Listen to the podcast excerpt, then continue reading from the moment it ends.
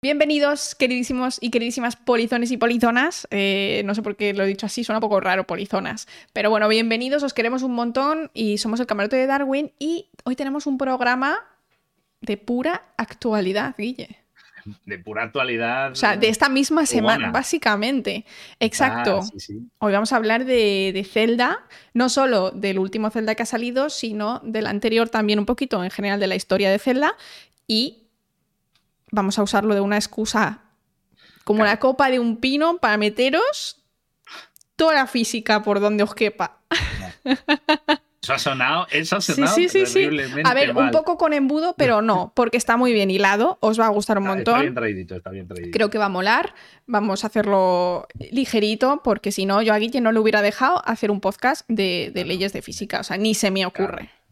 Porque he, hecho, he hecho de- he hecho un Mary Poppins con un poco de azúcar, pues la píldora pasa mejor. Entonces, vamos a dar una píldorita de física y a cambio os vamos. Pero bueno, también vamos a hablar de otras cosas, no solo de esto. Sí. Vamos también a explicar un poquito mm, cuál es su secreto. Si todo está en la física o hay algo más que tenga el secreto de que todo el mundo esté poniéndole dieces en todas partes, porque Zelda es un 10, porque juego del año, porque no hay juego como este, el mejor juego de la historia. y llega a Y yo ver no me lo puedo comprar, por favor. Vamos a ver, mm, relajémonos, tomémonos, tómate una tila, bien, siéntate aquí, Yo creo que eso lo dices porque no puedes jugar. A ver, a mí- yo, yo, yo le tengo muchas ganas. Ah. Yo tengo la Switch, soy- no puedo permitirme estar comprando muchas consolas. Claro, Habrá que claro. emular como yo, Juan, pues a lo mejor, quién sabe, luego ya la policía de Nintendo, porque ya sabemos que Nintendo, tiene más son que Arroba policía. arroba abogados de Nintendo porque tienen más, más esto que otra cosa, pero bueno, pero sí que es verdad que le tengo ganas y la Switch me parece una, una buena consola, me pasa que quiero algo más potente porque he estado viendo y no es solo una consola, hay que invertirlo con, en tarjeta de memoria, los juegos son muy caros y la Play aún le queda mucha vida a mi Play. El día que mi Play haga el catapum, seguramente lo siguiente será una Switch, segurísimo. Bueno, el salto. Pero de momento, no. Pero me lo he comentado. Importante decirlo, para todos los que estéis aquí, eh, una Steam Deck tampoco es mala idea, pero es que el ordenador ya me aguanta para lo que quiero de ordenador, así que eh, lo que os iba a decir, no hay spoilers del juego, ¿vale? No se ve nada, nada, ni de este ni del anterior, del Breath of the Wild, que también lo vamos a usar para algún ejemplito, pero no se ve nada, ni, ni siquiera de qué va la trama. No vamos a contar eso porque no es el objetivo y las imágenes que salen pues son como la que podéis ver en cualquier análisis de cualquier web de videojuegos que ponen lo típico de el link haciendo cosas, ¿vale? Así que no vais, esta, esta zona, salvo 100% de spoiler, porque eh, hoy la trama no es, no es lo importante. Así que no. Exacto.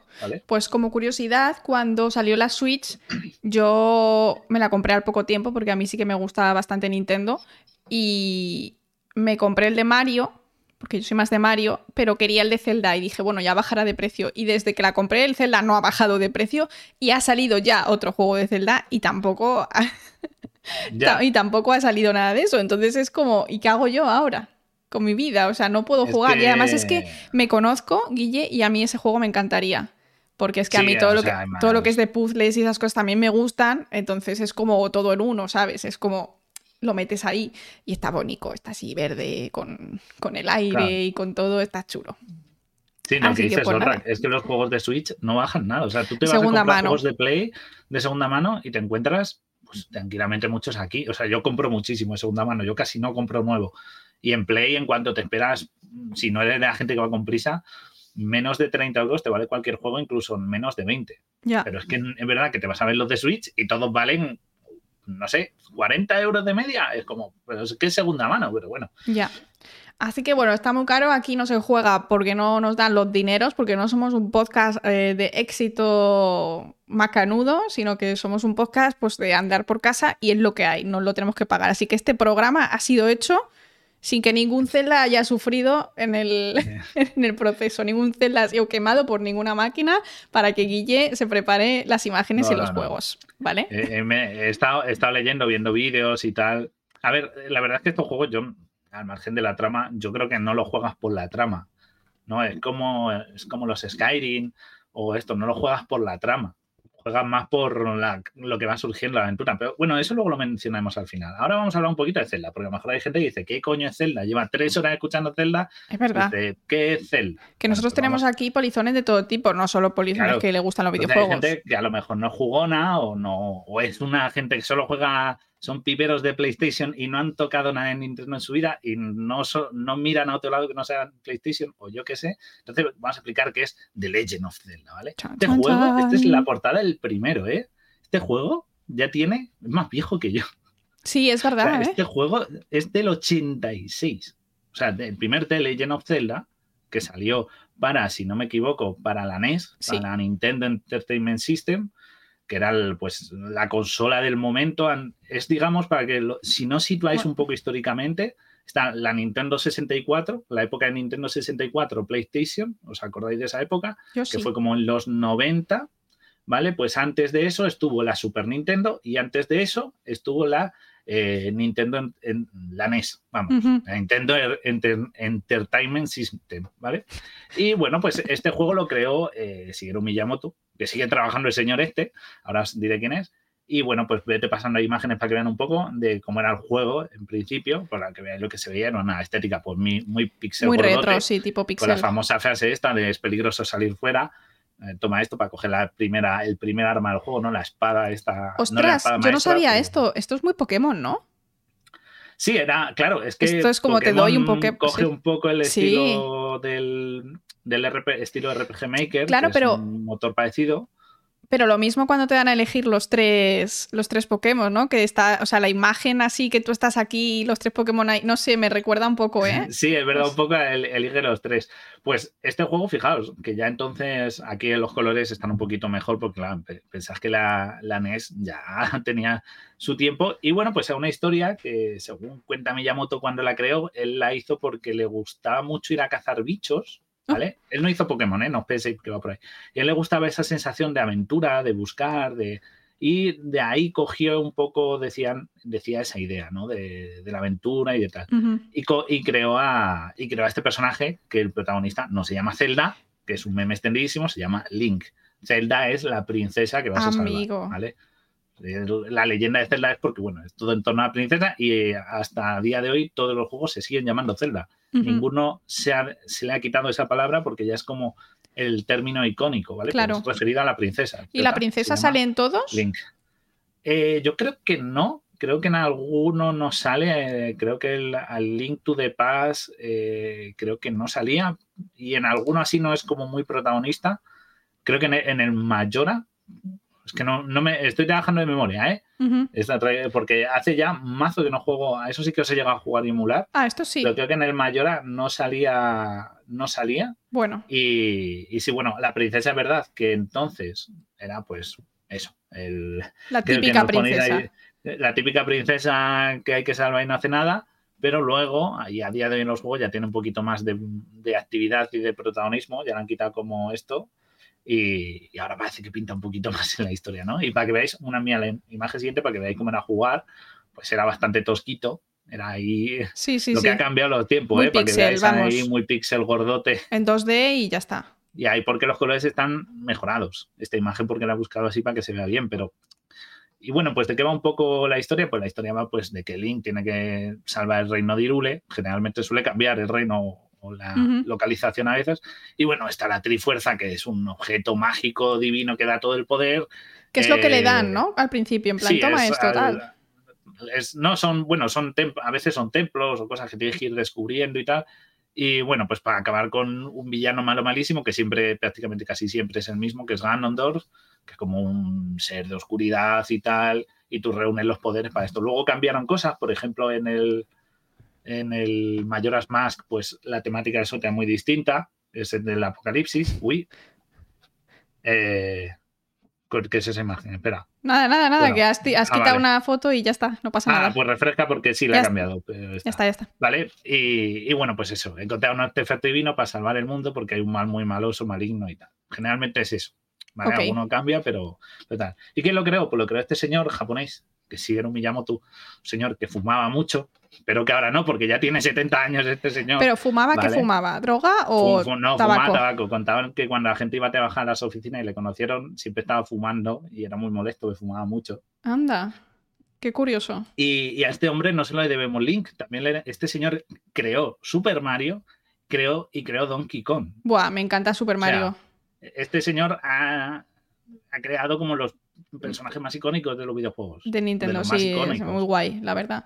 A mí me este gusta muchísimo. eh, hay un videojuego que tengo que no sé ni cómo se llama, que es de la, de la Switch también, que haces como peleas súper chulas y tienes todos los El posibles. Smash, No, el Smash Bros. no, no. No es ese, no es ese tipo de peleas. Es de trampas, tienes que jugar con. No sé, pero es una pasada. Y te puedes pedir Peach, te puedes pedir Mario, te puedes pedir también Ah, Donkey Kong. El, Es el Mario. No. No sé cuál es. El, es- no sé el cómo se no, el otro. El, No es el de Party los conejos. tampoco. Ese, ese. El Mario Rabbit. No sé cómo se llama. Ese me Sí. encanta, ese juego. Te lo pasas de bien jugando con tus amigos, eh, súper recomendado. Sí, Sí, sí, sí, además juega con la estrategia, los posicionamientos. Sí, mola bastante, ¿eh? Ese mola Se mucho. empieza así y acaba jugando XCOM. Cuidado, que el XCOM es más duro y se sufre más. Pero es, es la misma mecánica. Pero sí, este señor, que nació en el 52, ojo, ¿eh? Este señor tiene 71 añazos a día Ostras. de hoy. Pero él ha participado en el último Zelda. Él, él participa en todos, Wow. siempre, ¿vale? O sea, él, esto, eh, bueno, estuvo en la presentación de la peli de Super Mario, estuvo también él, porque claro, Ah, Mario es su creación, entonces también tiene, o sea, este, este hombre es, mm, es vamos, Sí, sí, el señor sí, de. Japón, japonés, mira, nos dice- no sabe. Nos dice Boside que es un señor al que no le permiten ir en bicicleta porque Nintendo no quiere que le pase nada. O sea, le tienen entre algodones, ¿eh? Sí, sí, o sea, claro, pues, eh, obviamente, este señor, fijaos que mm, una cosa que tiene Nintendo, para los que no conocéis mucho el mundo de videojuegos, estoy perdido, es que a diferencia de, por ejemplo, PlayStation, cuando saca juegos, tiene estudios predilectos, pero no tiene Su propiedades propio. intelectuales propias. Claro, Es decir, entiendo. no tiene, puede ponerte que te juega un Call of Duty, un Uncharted o un Spiro, pero muy pocos juegos pertenecen exclusivamente a la marca PlayStation. Prácticamente a día de hoy, por ejemplo, el Play 4 creo que tiene solo dos o tres juegos exclusivos Entiendo. así importantes. Pero Nintendo, sin embargo, tú nunca vas a ver un Mario en una Play. Nunca vas a ver un Mario en una Xbox porque sus propiedades son muy propias, son su imagen de marca. Claro. Nunca vas a ver estos personajes fuera de Nintendo, que es una de las claves de venderlo. Yo solo quiero jugar a un, a un- lo que he dicho, yo quiero jugar a un Zelda, pues o Switch o Switch. No hay más Exacto. tu día. Entonces, eso es una Como de las estrategia de mercado, pues está bien, claro. Claro, es, lo mío solo está en mi esto, así que solo me compras a mí. Claro, pero Es un- dependes entonces de tener gente que son genios, que te hagan Claro. juegos que sabes que son un pepino, porque es que si solo haces juegos de caca, pues Claro, pues eh, eh, eso es lo que hacen, que por eso a este señor le tienen entre algodones. Aparte, que en Japón, que suelen ser muy jugones, esto es producto nacional. Y defienden mucho el producto nacional. Sí, Pensad sí, que el resto de estudios de videojuegos. Pero Sony no es japonés. de- Eh, sí, pero muchos de los juegos que producen son estudios de todas partes del mundo. Ya. Estudios en América, está ahí en Montreal, ujú, ahí en Europa. Entonces, claro, no es un producto propio nacional. O sea, eh, fijad que hasta en las eh, cuando se anunciaron las Olimpiadas eh, para Japón, cuando se hizo la ceremonia de despedida en Brasil, eh, salió el presidente, el primer ministro de Japón, creo que era, de una tubería con una gorra de Super Mario. O sea, recordemos eso, eso pasó, porque se siente muy orgulloso, es un producto propio. pim, pim, Para pim, ellos es un Me estoy orgullo imaginando nacional. el sonido en mi mente, el plop, plop, plop, plop, Sí, entonces, eh, a ver, es ceremonia, Brasil. A ver. a ver Mario si- Bros. ver, eh, sí, sí, sí, sale rápido. Sale, sale rápido. Eh, es como Doraemon, además en la ESO salía. También ¿Ves? Doraemon. Pásalo Sí, por en el el- chat en si esto quieres sí. y lo pongo. El- a ver, el vídeo, el vídeo, el vídeo, por favor. Eh, ¿En YouTube? Mira, me disteis. Lo ponemos sin, sin sonido porque sería el Sí, latino, sí. pero lo pongo en el chat. Ahí. Bueno, aunque se oiga en latino es por si acaso, ya sabes que no me para que gusta. no por- salte copyright de ningún tipo. Como ven, ahí le vemos a Shinzo Abe. Ah, esto es un anuncio.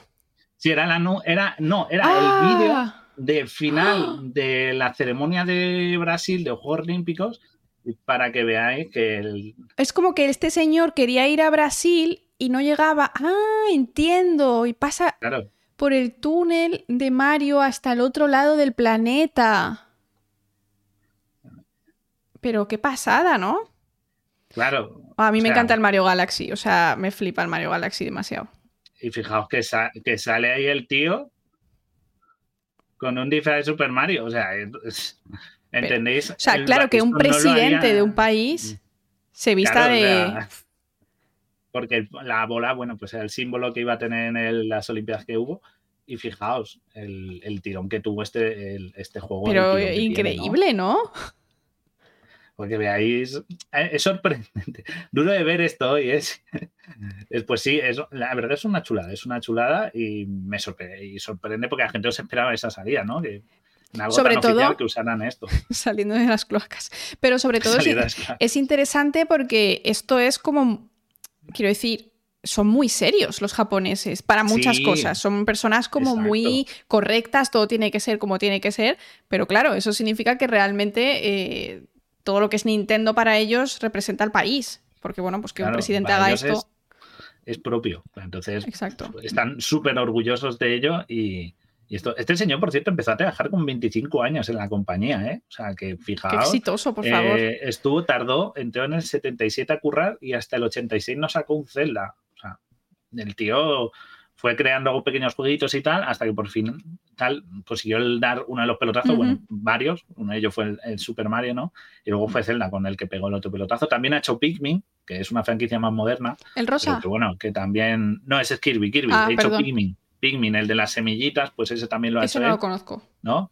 Y, bueno, es hasta premio Príncipe de Asturias de Comunicación y Humanidades. Se lo dimos en 2012. ¡Ostras! Pero este señor. sí, sí, sí. O sea, tiene una trayectoria enorme y por eso es normal que, Nintendo le tenga como en una vitrina y le saquen solo para en plan, no, falta algo. No puedes cruzar la calle, te tenemos que dar la manita por si acaso.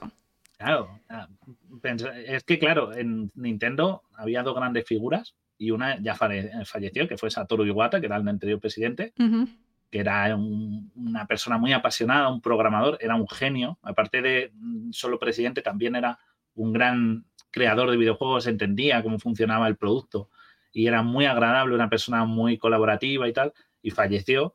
Y ya lo único que queda es este. Después de esto ya se ha ido toda la que sería la vieja guardia de Nintendo. Entonces, por eso le tienen muy protegido, porque eh, se crean problemas de crear nuevos contenidos, nuevos juegos a gente que no es el original, que ya no tiene su visión. Exacto. Eso es muy, mm. muy tal. Pero bueno, ya viendo que volvemos a Zelda. Tenemos, volvemos a Zelda. Eh, este señor crea Zelda y bueno, el último pelotazo es, este, el Tears of the Kingdom. Que ha salido hace, ocho días. ¿no? Sí, que he visto, vi ayer un anuncio por la calle que ponía 12 de mayo y hoy es 20. 12 de mayo, pues hoy 20. Nah, lleva una semana en la calle, ya todo el mundo pues eso, le ha puesto 10 eh, es un juego muy bonito, imita el de hace 7 años, al Breath of the Wild, y tiene pues esa imagen de mundo abierto, ¿no? Ahí si hay que poner ya tengo. Voy. ¿Qué tipo de aquellos que Nintendo hacía juguete de madera? Nintendo, antes de juguetes, hacía juegos de cartas con flores, juegos de cartas coleccionables con flores. Y ¿Ah, luego evolucionó hacia los videojuegos. O sea, la empresa de Nintendo, su origen era eso, juegos de cartas con, flores ilustradas. Qué coleccionables, algo tipo como Magic o las cartas de Yu-Gi-Oh! Pokémon, pues algo de eso. Empezó así y luego se saltó a. ¿Qué, saltó? más, más random. Bueno, juguete, vale, sí, ok. Pero es como muy tecnológico de repente, ¿no? Ah, mola, mola. Sí, sobre todo en unos videojuegos que entonces era algo novísimo. O sea, no, claro. no, existía como ahora, que los videojuegos los tenemos integrados. Todo el mundo los tiene, aunque sea en el móvil. Eh, ahora no, ahora es como. Entonces era como, bueno, un mercado a ciegas y podéis buscar la historia del videojuego. Creo que DioScript tiene algún vídeo que lo contaba la de Nintendo y tal. Y es interesante cómo evolucionaron, cómo esta empresa, pues fue cambiando a lo largo de su historia y cómo, y cómo consiguió ser lo que es ahora, que es una de las principales empresas del mundo. Tanto que le hicimos un programa porque denuncia a grupos de científicos que usan sus propiedades intelectuales. Es verdad, es verdad. Eh, denunció a unos científicos, a unos pobres científicos que solo querían honrarles un poco, por decirlo de alguna manera, ¿no? Poniendo un nombre a una proteína y, pues nada, dijeron que nanay, pero la gente sigue usando el nombre porque al final, pues... Eh, el público quiere lo que quiere. Y que el público quiere a Pikachu. de recordar. Quiere a Pikachu. La gente quiere a Pikachu.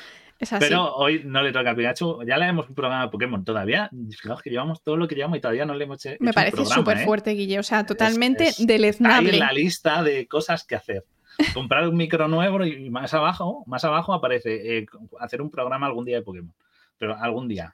mira, mira lo que nos dice Lobo Sharp. Nintendo denuncia hasta la gente que enseña vídeos suyos. Sí, sí, sí, sí, sí, Es que son... es súper estricta con su política de enseñar cosas. pero, pero bueno, por suerte aquí, como solo estamos usando imágenes, Nintendo, no me denuncies. Patrocíname, pero no me denuncies. y hablaré más de Zelda. ¿Necesita, ¿Nintendo necesita patrocinar? No lo creo. No. Es que, todo el mundo. O es sea, tan grande es lo que- que- oí una vez una frase que decía: si a los superhéroes, o sea, si tú, una persona que no sepa de superhéroes, cualquier persona, cojo que cualquier persona con el mínimo de que no sepa nada de superhéroes, pero le dice Superman, lo Hombre, conoce. of Pues course. si tú coges a alguien que tiene cero conocimiento de videojuegos y le dices Super Mario, lo conoce. Sí. Mario Bros. O sea, o sí, sí. O sea, es que hasta tu abuelo le puedes decir, oye, abuelo, ¿conoces Super Mario? Y seguramente le suena haberlo oído, ¿sabes? Es, pues igual, es, es, mm, son una figura relevante del sector y vamos, y esto que han hecho ahora han revolucionado el mercado. Sí. Estamos en 2023, estamos en la, ya no sé en qué generación de consola, octava, y estos tíos revolucionan el mercado. O sea, crean algo que no se había hecho antes. Octava generación te, te refieres a octavo Octavo. juego de Zelda. No, octava generación de consolas. Es decir, por Ah, ejemplo, PlayStation está en su quinta generación. ah, vale, vale, vale. pues antes entiendo. había como, ha habido cuatro, Ocho. tres generaciones anteriores a la PlayStation. ¿Game Boy y Game Boy Color cuentan como diferentes? No, se cuentan Vale. como las sobremesa. O sea, Vale. por eso no contamos las, Game todas las. Game Boy, Nintendo DS y portátiles que ha habido. Ah, claro, Pero DS. eso, Mira, yo- vamos, eh, Nintendo Game Boy, DS, Wii y Switch. Yo he tenido cuatro. no, La- de- y de- cuatro y Game Boy ha consolas. habido muchas. Está la Game Boy, la Game Boy Pocket, la Color, la Advance, la SP, que Yo era tuve que la Pocket, así, que era muy chula. Ya. Yo tuve la Pocket, se perdió y luego vino la Color. Que fue como luego un update. que han sacado, o sea que... ¡Ostras! Pero, pero eso, Tengo que decir que me encanta Nintendo. Porque yo que no, ya sabes que no me suele comprar cosas, pero de- desde que estoy viva, lo que había de Nintendo yo lo tengo. Claro, lo que dice luego Sam dice, mira, y si dices a alguien de anime, el Goku lo conoce todo el mundo, obviamente, obviamente. Pero sí, es verdad, la Game Watch, que es más antigua, y luego las Nintendo 3DS, DS Plus, todas estas que estuvieron sacando. Sí. O sea, Claro, pero hablamos cuentaría. de consolas de sobremesa. Estamos en una cosa que es una. Tenemos ahora máquinas brutales como Play 5 y demás, y ordenadores súper potentes, de, ¿no? Y, y vemos que esta gente dice, no, no, voy a hacer algo que va a funcionar y que va a ser algo nuevo, distinto, aprovechando ideas, aprovechando físicas, que es de lo que vamos a hablar, y dices, joder, mm, ¿no? Está fuerte esto. Sí, sí, Tan- sí. eh, Guille, me estás abriendo un remember y es que además me acuerdo de jugar con mis primos a, a las, de, a las de cartuchos enormes. Buah. Joder, O sea, ya es era. cuando ellos son más mayores que yo, entonces yo todavía no era suficiente mayor como para querer tener una consola, pero cuando iba a verles, pues era jugábamos. Aunque bueno, me darían el mando sin enchufar, pero a mí Yo me tuve daba la igual. Game Boy Pocket, la antigua, y jugaba más al Mega Man. Es la primera consola que tuve. Aquí confesiones, fue una Game Boy Pocket roja, que aún la tengo y funciona. Y el Mega Man de Game Boy, que le metía horas, eh, más un juego chunguísimo.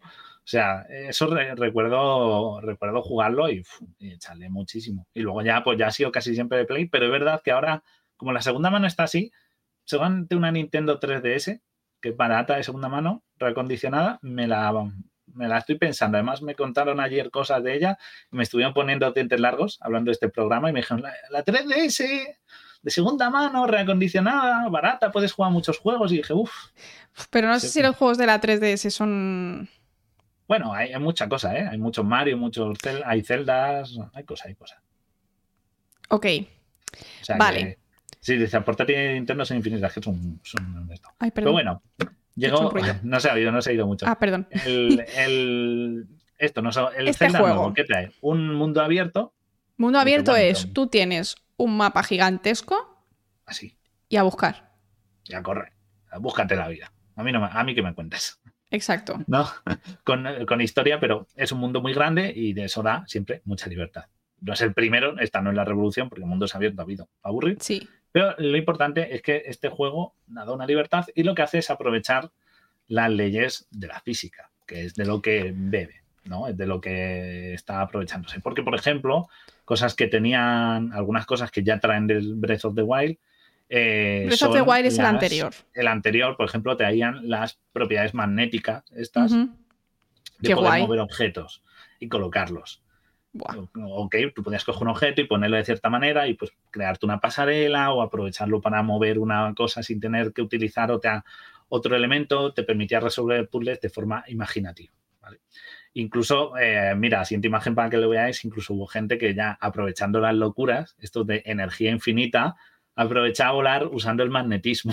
Claro. si me suben algo que me muevo, me puede, puede, entre comillas, volar. Así que la gente hacía trampas para que me de. O sea, que si tú coges un imán suficientemente grande, puedes empujar tu. Es como, es como, los memes este de energía infinita. Y pongo aquí un imán y un tal, energía infinita.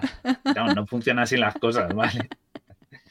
Pero, bueno. Eh, esto, esto, esto sería lo que esto. Pero es curioso, utilizan la fuerza magnética, electromagnética. Entonces, aquí ya es cuando ya os he engañado, ya os tengo en el embudo, ya habéis caído en mi trampa y activo el, enseñaros algo de física, ¿vale? ¿Por qué es fundamental esto que utilizan? ¿Por qué funciona también? Porque aprovechan, eh, espera, refresca la imagen porque, o sea, sale y refresca para que se borden las imágenes, que metí una, refresca la carpeta por fin. Que, ¿Para qué vamos a hablar? Porque, porque una de las claves que tiene son que utiliza las fuerzas de la naturaleza. Por no decir las. Voy. ¿Qué fue yo? No, no, Guille, es que vas con retraso. Entonces lo que pasa ya, ha pasado, ya, ha pasado. ya lo veo, ya lo veo. Eh, ahí, esto. Esta imagen que ponéis son lo mismo, vale. Esto que ponéis son lo mismo es porque vamos a hablar de. Eh, ¿De quién has cogido esta imagen? La física. Eh, pues no lo sé. De Google. Agradezco, si, alguien se me va a denunciar por copyright, que sepa que todos los derechos son suyos y las imágenes y que yo solo los cojo porque google y necesito imágenes que sean visuales y tal, ¿vale?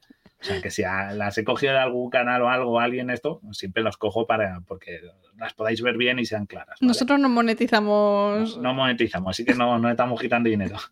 Pero monetizamos, pero se consume todo un aire en, Quantum Fracture, pero no es Sí, por eso, por eso lo he preguntado. por el título, pero no, no, no es de Quantum Fracture seguro. Ok.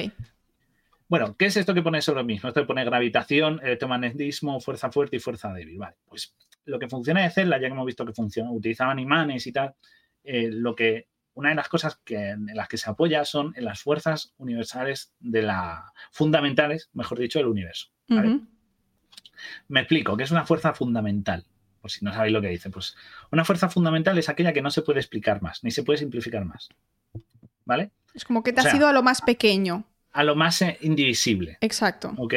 Cuando tú te vas, eh, hay muchas fuerzas en, esto que tú las puedes explicar de alguna manera porque son resultado de otra. ¿Vale?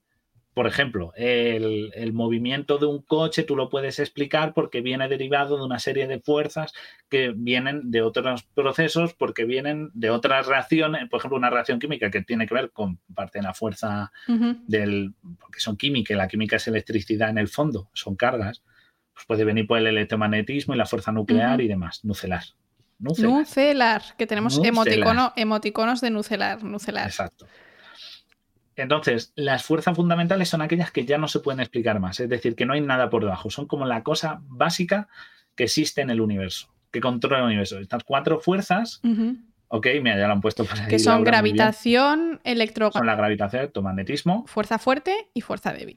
Fuerza débil. La fuerza fuerte y fuerza débil se refiere un poco a los núcleos, pero vamos a explicar, digamos, vamos a empezar por la que todos conocemos y de la que nadie puede escapar, que es la fuerza de la gravitación. ¿vale? La fuerza de la gravitación así he explicado, pues es la fuerza mediante la cual se atraen los cuerpos. Exacto. La cual luego derivaría la ley de, la cual deriva o, la tenemos explicada mediante la ley de gravitación universal. Las otras fuerzas tienen más complicación de explicarse, o sea, tienen más complicación de explicarse, ¿vale? Porque eh, son afectadas por otra serie, no, son, no se formulan de una forma sencilla.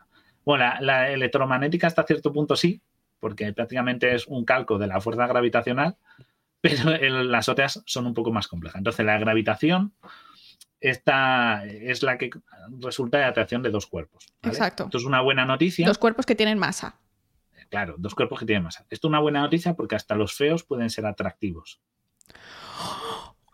Oh, Dios mío, no, estaba en el Word. Me imagino a Guille sin dormir en su casa diciendo, por favor, que no se me olvide este chiste. sí, lo, hago. Lo, hago. En verdad, debería. Tengo la, libreta de chistes. ¿Vale? Aquí en la clave, por eso la fórmula tiene dos masas. las dos masas que vienen en la fórmula son referentes a los dos cuerpos, ¿ok? Existentes. Obviamente, eh, la fuerza eh, es unidireccional, ¿ok? Esto es algo muy importante que tenéis que entender. Las fuerzas son líneas, son vectores, ¿vale? Tienen un sentido. Entonces, cuando hay dos, tú dices, entonces yo puedo atraer a la Tierra. Sí, estás atrayendo a la Tierra.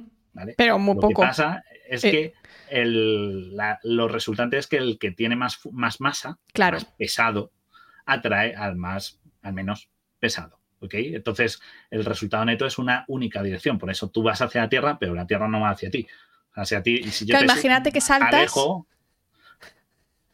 tú te acercas a la Tierra. Claro, si tú saltas, te atrae a la Tierra. A la no Tierra se ser a que estés saltando en la velocidad, en la velocidad, en la dirección en que la Tierra se está moviendo. Claro, entonces, de ahí la parada. Claro, es, es, funciona en base a la masa. Todo el cosmos es una, por cierto, estas fuerzas no podemos escapar de ellas. Por eso cuando hablamos alguna peli, veis alguna peli de fuerza, de, uy, de fuerza, de ciencia ficción en la cual dicen, bueno, vamos a poner ahora el motor de gravedad para que haya gravedad en la nave. Eso no es posible, porque la gravedad no la puedes anular, está en todas partes. La puedes, digamos, crear algo que tenga una fuerza opuesta, ¿vale? Ya sea porque creas una fuerza centrífuga, por ejemplo, Claro. cuando hablamos de que era Elysium, Elysium era que, era que salía una nave que era como un disco. Exacto. Ahí haces trampa a la gravedad porque generas una fuerza mayor que contrapone a la gravedad. Que genera- Fuerza la centrífuga, claro. gravedad. Pero no puedes crearla artificialmente, porque lo que Pero para crear gravedad. Habría que poner masa. Claro, deberías tener en el suelo de esa nave, por ejemplo, si hablamos de una nave espacial, un objeto súper masivo que ¡pum! te atrajera. Claro, que la nave, eso. que la nave per se fuera eh, increíblemente masiva, como, como la estrella de la muerte. Claro, Tipo, algo no, o sea, como tipo planeta, súper Pero, por grande. ejemplo, claro, la estrella de muerte funcionaría porque, entendiendo esto, pero siempre tendría que tener un núcleo, la parte central de la Claro. estrella de muerte tiene que ser, tendría que ser súper pesada Sí. para generar un campo gravitatorio. Claro. Cosa que no, no es posible de tal manera. Y de nuevo, de esto no puedes escapar. Es más, ahora mismo nosotros estamos siendo afectados por campos gravitatorios de muchos cuerpos, no solo de la Tierra. Nos afecta a la Tierra porque es el más cercano, ¿vale? Pero él es, nos afecta todo aquello porque hay una... Esto está, viendo, está visto por unas partículas, ¿vale? Que no vamos, porque estudiar física súper chunga, ¿vale? Que serían los gravitones famosos. Si os Uh. habéis oído qué es un gravitón. O pues es una partícula sin masa que es en teoría eh, la responsable, ¿no? Es un poco lo que, el- lo que media esta fuerza gravitacional. ¿vale? Esto lo se estudia con los aceleradores de partículas y todo esto. Es física más profunda. Y lo que, pues, estas partículas en teoría son las responsables de la gravedad. Y nosotros estamos siendo constantemente afectados por la gravedad. Por la gravedad del centro del universo, la del Sol, la de cualquier otro objeto que tengáis Vía cerca. lo que pasa todo, sí. lo que pasa es que es algo que luego contaremos que cuando tú estás afectado por un conjunto de fuerzas, todas tiran hacia el lado. O sea, un- yo no salgo volando hacia el Sol, ni voy volando hacia el centro del universo porque es supermasivo, sino que la distancia, por eso, por ejemplo, aquí el cuadrado de distancia es clave, la D de abajo, de la forma. Para los que estéis en modo radio, F la igual a G por eh, las masas dividido entre la distancia entre las masas, ¿vale? Cada distancia al cuadrado. Exacto, al cuadrado. La, la G mayúscula es una constante de gravitación, es un número que siempre es el mismo, pero la distancia es clave. Entonces, a mayor Cuanto más distancia lejos, nos vemos, la fuerza se hace más chiquitita. Entonces, si yo salto lo suficientemente alto, en un, por ejemplo, en un planetoide pequeño, si saltas esa distancia, podría salir volando. ¿Podría salir volando? Sí, podría salir volando. O sea, luego te cuesta, es, como que te cuesta La- menos vencer a esa gravedad. Claro, la o sea, cosa es. tú estás, o sea, la pregunta es, cuando tú estás cerca de la Tierra, la gravedad te cuesta X. O sea, tienes que saltar X para avanzar 3 centímetros, ¿no? O sea, X, X newton de fuerza. Pero cuando estás más arriba, necesitas menos newton de fuerza para avanzar lo mismo. Entonces te cuesta mucha fuerza salir al principio, pero luego ya sales más fácil, ¿no? Claro, porque la- al aumentar la distancia, la, como la distancia divide, Claro. hace que la- es inversamente proporcional a la fuerza, con lo cual a mayor distancia del cuerpo, menor es la fuerza. Por eso cuando eh, sale de la primera parte de la atmósfera, ¿no? aparte de que hay rozamiento y otra Sí, serie claro. de elementos que dificultan el lanzamiento de un despegue, como el que fuiste a ver de la ESA, lo otro que hay clave es la gravedad. Entonces llega un momento que al, al alejarte lo suficiente, la fuerza ya no es esto. Entonces, Por eso el grosso de los cohetes, o sea, el grosso del, del combustible, se gasta en los primeros cinco minutos. claro, porque la y parte luego en la ya que estás un poquito. huyendo de esa fuerza y aparte haciendo frente al rozamiento de la atmósfera, porque el rozamiento afecta al cohete y eso también es una fuerza inversa. Claro, claro. Es un conjunto de fuerzas que al final tú la que necesitas que gane es la que va hacia La arriba tuya. del cohete. Sí, exacto. Pero si estuvieras en un planetoide o en la Luna, imaginaos que estáis en la Luna, que tiene muy poquita gravedad. ¿vale? Y, y hiciéramos el cálculo de cuál es, en base a cuánto pesas tú, cuánto pesa la Luna, cuánto mm, la, la distancia a la Luna, que sería muy poco, ¿no?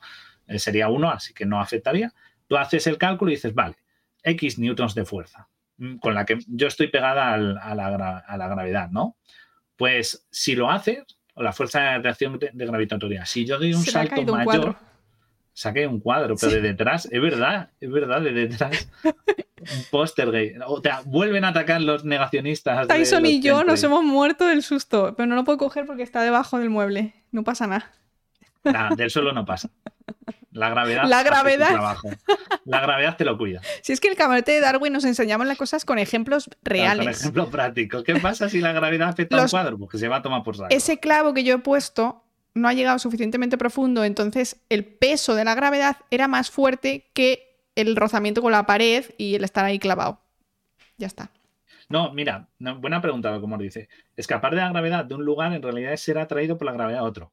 A ver, pero tú ponte en la luna, ¿vale? Volvemos al ejemplo de la luna. Yo sé con la fuerza que me atrae, ¿vale? Una forma sencilla de calcularlo, puedes usar esto. Esta es la fuerza con la que dos cuerpos se atraen, pero puedo usar la, la fórmula sencilla, que es masa por gravedad.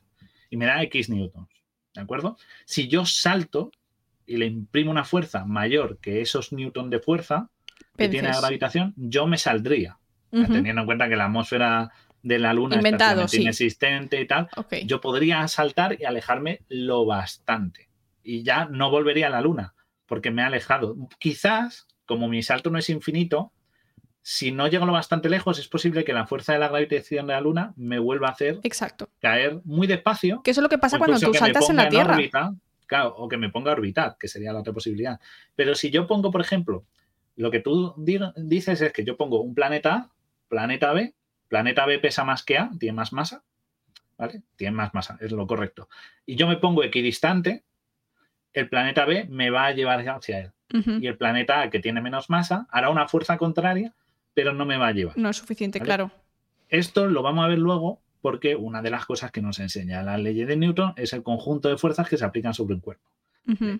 O sea, no vas en una sola dirección, en verdad estás yendo en muchas a día de hoy. O sea, tú estás, el que, si estáis sentados andando o donde estéis ahora mismo, ahora mismo estáis yendo en muchísimas direcciones, vectorialmente hablando. Está yendo en infinitas direcciones porque todo os atrae, ¿vale? Todo lo que os rodea y el cosmos os atrae en todas las direcciones. Pero lo que hace la, la física, ¿no? y luego lo vemos con la ley de Newton, es que crea un único, la suma, todas esas, esas vectores, esas flechitas que os van tirando en todas las direcciones, la suma en una sola y la que sale ganando es la definitiva hacia donde estáis siendo atraídos, que en este caso pues será hacia el suelo. ¿Vale? Claro. Si estáis quietos, si estáis corriendo, pues será luego- hacia adelante. Ya, pero luego preguntan, pero si eh, pierdes ser atraído por la luna, en ese mismo momento empezarás a ser atraído por otra cosa y no necesariamente. O De- sea- depende, porque claro, al estar en el vacío espacial, que es que las la cosas están muy Newton, lejos. Claro, es que la primera ley de Newton, al haber vacío no hay rozamiento, con lo cual serías en movimiento infinito. Lo que pasa es que en el, va- en un vacío, en el espacio exterior nunca vas a ir en línea recta, porque al estar en el vacío tú crees que vas en línea recta, pero en verdad estás sometido a cualquier campo gravitatorio. Entonces, en cuanto te acerques a uno lo bastante grueso, o sea, lo bastante grueso, bastante fuerte, para que te agarre, vas a entrar en su órbita.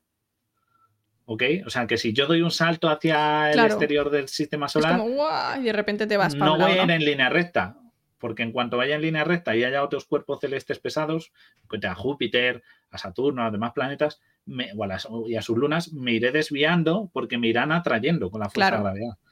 Entonces, según la fuerza que tenga mi inercia, puede que me atraigan del todo y me ponga a orbitar en ellos. Si tú vences o no vences, claro. Claro, o sea, o si yo voy lo bastante rápido, no me consigan atraer y por eso, por ejemplo, cuando se lanzan sondas al espacio y tal, todo esto se tiene que calcular con antelación para que no Mm. haya ningún elemento que diga, ay, hombre, está pasando por aquí cerca la sonda fulanita. Y de Pues hecho se aprovechan. gravitatorio. Se aprovechan y lo que hacen es utilizar, Claro. eh, dar una vuelta a ese planeta o a ese Para sistema o lo que, sea- lo que sea. No, para aterrizar, no, para darse o Para impulso. estar en órbita. O para darse impulso. Que es lo que hace Claro. el, el Juice, que va a pasar por. Ahora se va a dar una vuelta a la Tierra, va a dar una vuelta por la Luna. eh, creo que va a Venus. Va a ir a Venus y luego vuelve a la Tierra y luego ya se va para Júpiter. Es decir, se puede utilizar en nuestro En beneficio. nuestro beneficio. Es decir, claro, eh, por eso hay que calcularlo mucho, porque igual que si te equivocas en ese cálculo, imagínate, voy a usar Venus para dar la vuelta y volverme a impulsar. Pues si no hace bien el cálculo, a lo mejor se queda atrapado en la órbita de Venus y has perdido el juice o lo, o lo, o lo mandas a, o eso, o no calculas bien, no consideras que puede haber un cuerpo celeste muy masivo cerca y según pasa te lo atrapa y adiós, o te lo desvía. O sea, que eh, para que veáis que no estás libre de cualquier elemento. Claro, Siempre pero estás afectado. en teoría, si tú no te cruzases con nada que fuese suficientemente grande y tu inercia va, pues tú irías por ahí ti, ti, ti, ti, ti, ti, ti, y ya está, porque una vez tú ya te has impulsado, tiras para adelante. Pero te Claro. tienes que encontrar, seguramente, estadísticamente, te encuentres algo que te atrape porque será grande, pues como dice Guille, pues Júpiter, pues el Sol, pues te va a traer. Eso lo, lo- lo explicamos ahora porque es que es, así es, es el fundamento de la primera ley de Newton, ¿vale? Entonces lo vamos a ver ahora para que veáis un ejemplo y todo lo demás. Eh, de la otra fuerza que me gustaría hablar, porque de las, ya hemos hablado de la gravitacional, de la otra que vamos a hablar es de la electromagnética, que es la famosa fuerza, uy, no, pateas, pateas. De las dos que No. había, no, no, pateas, pateas. Pero es que para atrás no, no, no. No. A, la- a- a ver, una para adelante. Adelante, adelante. Guille, tienes que mirar lo que yo te La de la comparto. fuerza, si lo estoy mirando. Ah, estoy vale, mirando. vale. Es que nunca sé si estás en el Ahí, directo. ahí, la- eso es lo mismo. eso. Ah, vale, Si digo vale, eso es vale. lo mismo, acabo antes. Ok, Perdón. ok. Eh, que eso, de la otra que vamos a hablar es de electromagnética, que esta la conocemos todos, la de los imanes. Y tú decir, bueno, pues ¿qué? La de los imanes, positivo y negativo, todos nos lo sabemos, ya está fácil, ¿no? Pero en el universo hay más cosas positivas y negativas. Por ejemplo, todos nuestros átomos. Todos los átomos son positivos y negativos. Y los átomos no son neutros, suelen estar en forma de iones. O sea que cualquier unión de un átomo con un átomo es resultado de la fuerza electromagnética, porque hay protones y electrones. Así que el, el magnetismo no afecta solo a imanes, que es lo que pensáis, nos afecta a nivel subatómico. Claro, de hecho, nosotros, el- la, la Tierra está protegida por una capa electromagnética que nos eh, que hace que las cosas muchas de las cosas malas que vienen del Sol sean como Claro, diferidas, o sea, es como un escudo, por decirlo de alguna manera, y entonces así nuestra, nuestra atmósfera no sufre. Porque no es solo que positivo atrae a negativo y viceversa, es que también de estos fenómenos surge tanto la electricidad como el magnetismo e incluso la propia luz se puede ver afectada por estos fenómenos de cargas. O sea que para que veáis que no es solo los imanes, es una fuerza magnética, es que cualquier elemento químico o cualquier esto va a generar va a tener carga eléctrica, va a unirse por eso y va a generar hasta cierto punto un campo magnético. O sea, que veáis el alcance de este tipo de fuerza fundamental que existe en el, en el cosmos. Las otras dos fuerzas no voy a entrar en ellas porque son, ya os he dicho, muy eh, mucho más complejas y hay que dedicarle casi un programa entero. Pero están hablando. Sí, pero no, ya te digo yo que aquí no nos metemos en nucelar física. Y, y hay que saber No. mucho, que hay que dedicarle mucho tiempo. Pero para que explicaroslo así por encima, para que lo entendáis, eh, habla de tanto de a nivel, ya estamos hablando a nivel subatómico, ¿vale? Las partículas subatómicas y de cómo se mantienen unidos los átomos. ¿vale? Esas son las fuerzas de este tipo. Son de las que pues ahora se estudian pues eso con la acelerador de partículas y demás. Y estas sí que tienen otro afectan como a la materia en su esencia pura. Pero no pero son más difíciles de explicar. Es que si, si esto nos vamos a echar esto y estamos aquí para hablar de Zelda. Y las dos que vemos en Zelda principalmente son gravitación y magnetismo. Así que por eso esto. O sea que Pues nada, básicamente aquí- este juego sigue las leyes de la gravitación y del electromagnetismo, Claro, en principio, Y- en general. Yo he visto vídeos un poco raros, sí. que no me, Eh, a mí la no me gente encajan. luego ¿eh? los aprovecha y lo explota al máximo, pero bueno, eso, eso es otro, otro cantar. Entonces, el, el- si hablamos de gravitación y hemos estado hablando de fuerzas, claro, nos viene a la cabeza al señor al que se le cayó una manzana en la cabeza. Exacto. que es, si alguien no lo conoce, porque yo que sé, es el Newton. famoso Isaac Newton, ¿vale? Que pues este señor era del siglo XVII, era un científico, era inglés, ¿vale? No, to- no todo lo inglés es malo. Este señor era... era Este no sé, era bueno, a lo mejor sí se tiraba de balcones. No, a lo mejor. Verdad. Porque quiero Entonces decir, no, había, también. no había balcones, a lo mejor. Esa época no estaba tan de Bueno, pero había segundos pisos. Yo creo que sí que tenía que, a lo mejor, eh, nació ahí, ¿no? El tema de- del balcón. A lo mejor a alguien tirarse por un balcón y dijo, uff, así funciona la gravedad. Pero no, en verdad no fue eso. En verdad, por suerte, solo fue una manzana. Que la leyenda esta de la manzana lo he buscado y que sepáis que es mentira. No le dio una Sí. manzana en la cabeza. Esto de que le dio eh, la cabeza y. Y sonó como un golpe de madera eh. contra madera, además. Sonó clock. Sonó así a hueco y dijo, no. No, es mentira. A Newton no le cayó ninguna manzana en la cabeza. ¿Ok? Sí que es verdad que él vio caerse una manzana y de ahí le vino la idea. ¿Ok? Él, él escribe un libro que es el Philosophiae Natur- Naturalis Principia Mathematica, de que en el cual engloba sus leyes, las famosas leyes de Newton y tal, y explica también leyes de movimiento y la ley de gravitación universal.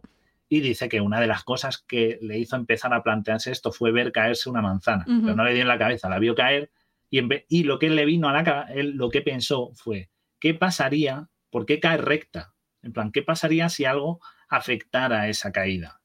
Si hubiera algo que, que interrumpiera o pudiera ser un, causar un efecto sobre esa caída. Y, em- y a partir de ahí empezó a plantearse pues, las condiciones de las fuerzas Ujú. y con ello pues sus famosas leyes de Newton que todos hemos visto, pues yo creo que se dan en la ESO y todo. ¿En la Pues ESO? se daban en la ESO, ¿no? Sí, puede ser, sí. Primero o segundo de la ESO. Así que bienvenidos a la clase de segundo de la ESO. ¿Vale? Y él tiene sus tres leyes de Newton. ¿Vale? Pues obviamente aprovechó y se las puso a su nombre. Ya sabéis, si inventáis algo, Eso se hacía mucho, pero ya no se hace. Los científicos ya, Ya- no, ya no no, te ¿eh? dejan ponerte tus nombres. Sí, no, no. A ver, es que es un ego- poco de ego no. Es un poco de. Estoy viendo el chat mientras. El, El chat El- está más muerto que muerto hoy. Es que ya te dije yo que el nos tema de física. física, ¿eh? Nos no, es la que física, yo, la- yo estoy odiando esto igual que lo odié en su Bueno, momento. no, no os queda. Lo único que tenemos gravitación, electromagnetismo, y vamos a ver las leyes de esto. Como nos habéis dicho, ¿qué pasaría si no hubiera nada que te afectara? Pues la primera ley de Newton, ¿vale? Que es que si no hay ningún cuerpo que te afecte, ninguna fuerza que te afecte, tú te mueves eternamente o estás, y si estás en reposo, estás en reposo eternamente.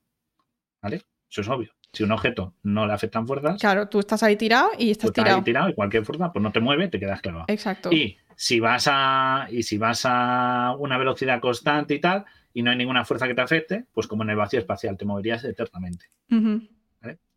Y dices, ¿y esto para qué sirve? Porque el Zelda aprovecha esto. O sea, es que es muy tonto, pero aprovecha esto.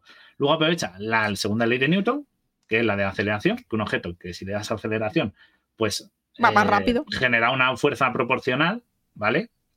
Y eh, inversamente proporcional a la masa, ¿vale? Que es lo que viene aquí de la fuerza es masa por aceleración y tal. Y luego la tercera ley de Newton, que es la de acción-reacción. Es decir, tú le aplicas eh, una fuerza a algo y ese algo te devuelve la fuerza. O sea, Exacto. genera una fuerza en sentido opuesto de igual proporción. Lo que pasa es que dices, bueno, pero entonces, ¿por qué yo no puedo empujar a una cosa y otra cosa sí me empuja? Bueno, pues eso ya depende de otros factores como pues, que sea un objeto fijo, que tú tengas más masa, cosas que hacen que puedan afectar. Pero la fuerza, si yo empujo una pared, es la misma que la que la pared me está empujando a mí. A mí me gustó mucho el experimento que hice, que de hecho creo que lo único que me acuerdo de, estas clases. Eh, mi profesor nos hizo comprar, bueno, trajo dos pelotas de tenis y una de ellas la leímos, la rellenamos con agua. Entonces, al rellenarla con agua pesaba más. Es decir, es el mismo objeto, pero con más masa. Y las hizo chocarse. Entonces, cada una venía a la misma velocidad más o menos por un lado de la mesa, se chocaron y la que estaba vacía salió a tomar por culo, sal- salió lejísimo porque tenía menos masa, porque eh, aunque venían con la misma velocidad, pues una tenía mucha más masa y entonces tenía obviamente más fuerza, porque claro, según la ley de Newton, masa por aceleración es igual a fuerza y pum, y la otra no tenía tanta, tanta fuerza Entonces, y petó. Claro, entonces al chocar la que pesa menos, pues salió volando y la otra se quedó.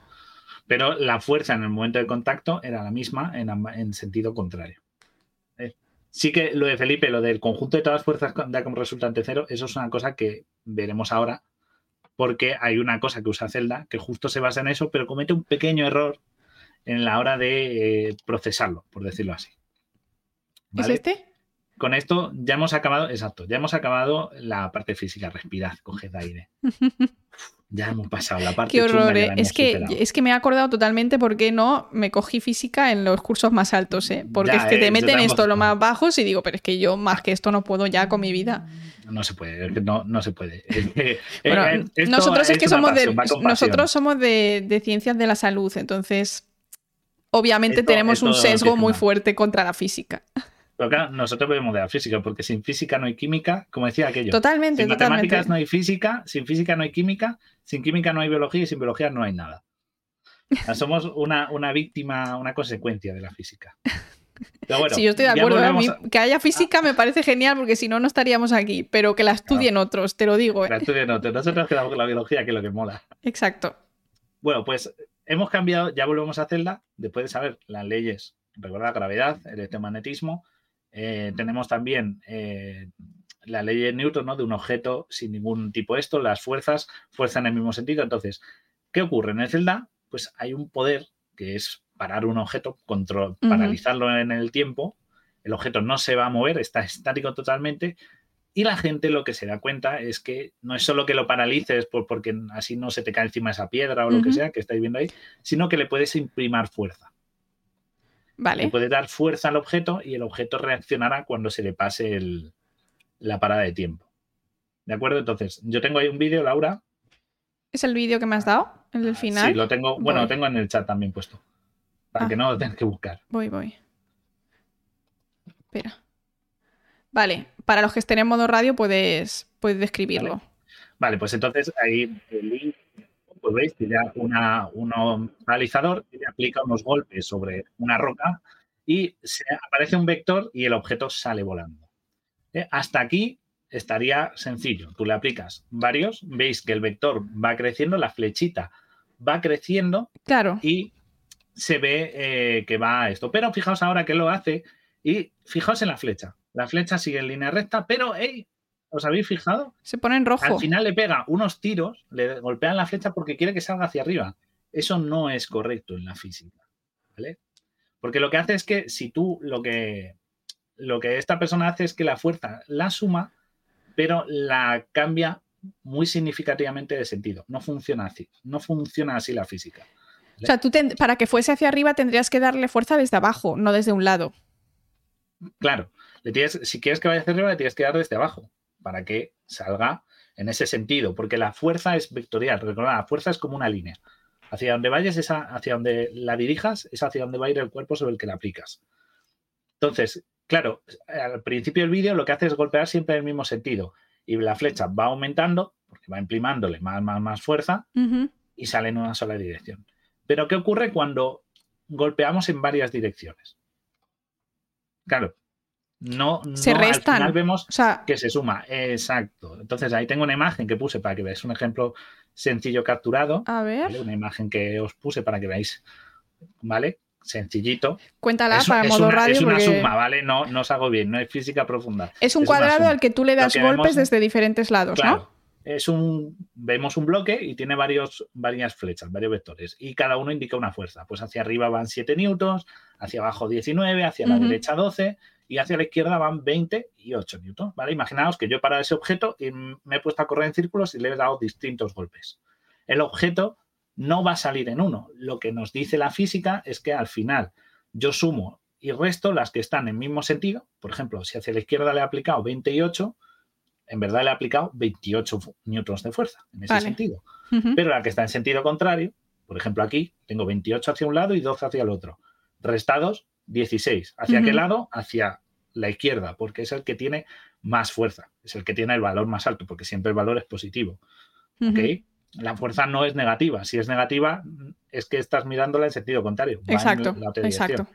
Entonces, lo que me dice la física es que si yo sumo todas estas fuerzas aplicadas y también sumo las que van hacia arriba y abajo, al final el resultado neto es que el objeto se mueve en diagonal. ¿Vale? En el Zenland lo que hace es que la- el último golpe que das es el de hacia dónde va a ir el objeto. Y la cosa no funciona así. Claro, y también es cierto que si tú das varios golpes tendrían que ser exactamente a la vez. Claro, tenían que ser todos a la vez y en el mismo sentido. Claro, Ujú. el tiempo da la sensación de que tú los puedes dar Ah, vale. todos a la vez. Vale, para el eso, tiempo, ok. Claro, si pasas el tiempo le puedes dar porque el objeto puede recibir varios golpes. Pero lo que no puedes hacer es que si eh, que el último si yo, por ejemplo, le pego un toquecito así con el dedo hacia arriba, el objeto va a salir con muchísima fuerza hacia arriba. No. El objeto hará la suma de todos, en la realidad, Entiendo. ¿no? Hará la suma de todos los vectores y dirá, vale, al final, ¿hacia dónde va a ir el más fuerte? ¿Hacia la izquierda? Pues la roca sale hacia la izquierda. O sea, que usa eh, un poco la fuerza de la gravitación, pero mm, regulinchi. ¿No? Claro, o sea, us- usa, usa, intenta usa la- romperla, pero la rompe mal. Intenta romperla, esa ley de Newton de la aplicación de fuerzas, pero no es así. Siempre es en la dirección en la que tú lo vas a, a utilizar. O sea, que el vídeo que hemos visto en el que está pegándole golpes a la piedra y está dándole por la derecha, por la izquierda, no sé qué, da igual, le puedes dar siempre por el mismo lado porque como el último golpe es donde eliges la dirección, pues no tendrías que hacer lo que has dicho tú, ¿no? De sumo 20 newtons por un lado, 5 newtons por el otro, o sea, daría igual. Alberto, sí, es verdad que no se suman todos por una composición por Pitágoras, pero que sí que es verdad que se van, eh, no, lo que es Contrarrestando. se van contrarrestando. Lo que no hace es que el último se orienta. Eso no funciona así. La física lo que nos dice es que al final sumas todos. ¿Acordáis? Todos tenemos en la mente aquel terrible ejercicio de física que siempre caía cuando hacíamos esto, que era el famoso plano inclinado y una caja. ¿Os acordáis? Sí, Esa imagen terrorífica y era el plano y te decían, si la gravedad esto, la y más este es, es el esto, ángulo, no sé qué. el rozamiento. O sea, Joder. todas esas Es fuerzas. que eso que están diciendo en el chat, tienes que calcular también la fuerza de rozamiento. Y alguien ha preguntado por el tema de la gravedad, tienes que contrarrestar, o sea, tienes que hacer suficiente fuerza para contrarrestar la fuerza de la gravedad. Porque Además, yo, que estamos pegándole a una roca de, siete- de ma- 70 toneladas. más lo que pesa la roca. ¿Vale? Pero, pero suponiendo que fuera un objeto que pesa poco, imaginaos que fuera una pelota de goma en vez de una roca. Pero es que tú tú- nunca vas a... Pero escucha, una cosa, tú nunca vas a poder hacer suficiente fuerza como para levantar más que, más que tú un poco. O sea, quiero decir, Claro. Porque tu este caso, masa- al final, siempre- o sea, quiero decir, para tener más fuerza tendrías que tener más masa, porque más músculo, más masa, lo que sea, y entonces más masa necesitarías más fuerza para eh, enviarte a ti, porque claro, Link le ha dado un golpe a la roca, pero también se ha subido en la roca, Claro. Menos Claro, las o sea, hormigas. ¿eh? además, eh, es verdad. O sea, si tú, por ejemplo, porque esto es lo que hacía mucha gente en el juego, la gente aprovechaba, le zurraba una roca o un leño a tope, le daba una paliza, lo paraban, le daba una paliza y luego se agarraba y viajaba volando en la roca. Que era lo que hacía. A eso, por ejemplo, si hicieras eso en un objeto, habría que añadirle una fuerza más, en su- que sería tu propia fuerza gravitatoria que te está atrayendo a ti con tu masa. O sea que todos estos que lo puedas así sencillo como un simple vector en el cual van los golpes, no. En la realidad es Pero mucho bueno, más mola complejo. mucho, aún así. Claro, claro, es, es- es algo único porque aprovecha el momentum. Esto es lo que se llama el momentum, que es el momento en el que todas las fuerzas están generándose a la vez y se genera una, una neta, una fuerza neta. ¿Vale? Pero en verdad, en la, algo tan sencillo como empujar una caja por el suelo, que es otro ejemplo de los ejercicios de física básicos, tenías tú que te- tienes que tener en cuenta muchas cosas, desde eh, ya la propia fuerza de gravedad que atrae al objeto, que ya te están poniendo una, un hándicap, Claro. una barrera, lo que tú dices, y si pesa mucho, te está poniendo una barrera muy fuerte, pero aparte hay que pensar en el rozamiento con el suelo, si lo vas a Claro. por el suelo, el del propio aire, lanzar un objeto al aire, como es eh, según la velocidad que tenga, pues puede ser muy significativo. En el Fórmula 1, por ejemplo, os gusta mucho, el rozamiento del aire es, un fa- es una fuerza muy importante a la Sí, hora sí. de tener en cuenta. O sea, los túneles de aire lo que hacen es, entre otras cosas, calcular esta fuerza Me con- que resta al motor. Claro, me contó Fabio que en Fórmula 1, en algunos equipos, a lo mejor en todos los grandes, hay, eh, no sé dónde, en cada sitio están en una ciudad, supongo, donde esté la sede de cada equipo, que hay un grupo de no sé cuántos ingenieros durante las carreras analizando muchísimos datos que envía el coche en plan casi en plan en tiempo real, Claro, en plan de, de- de- de todo, como si fuese la, la- la sala de operaciones de la NASA. Claro, que están ahí a top, increíble. porque a nosotros, tú para ir en bici, la- el rozamiento no te afecta. Porque, Perdona.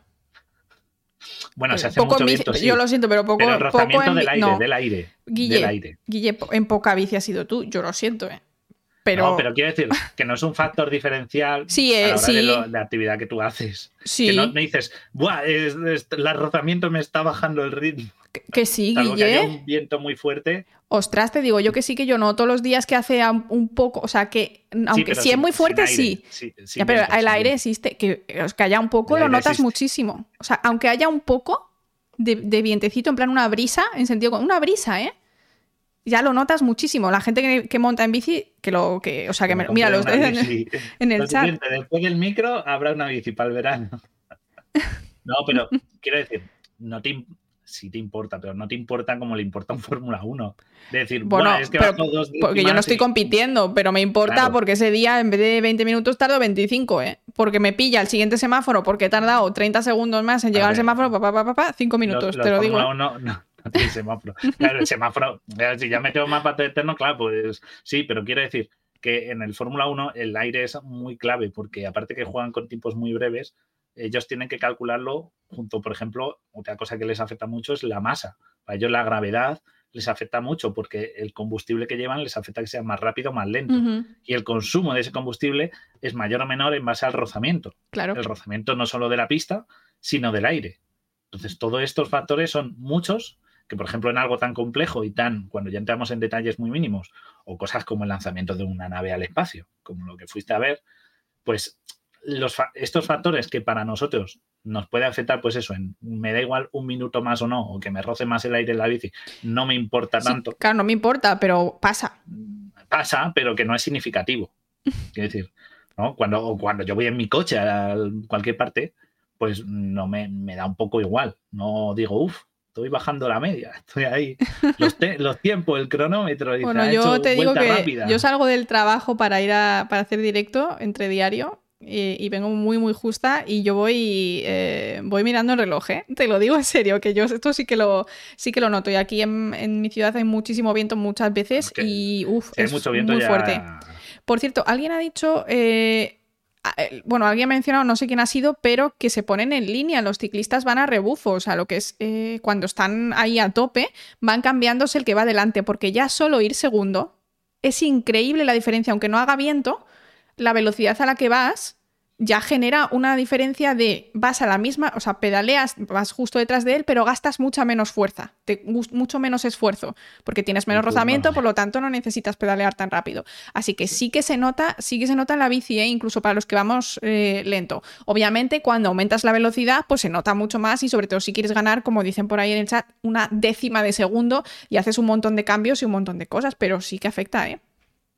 Estoy viendo lo de. Es que no veo el tour, ¿eh? Para que veáis que a mí el tour de Francia ni la vuelta a España no me las veo nunca.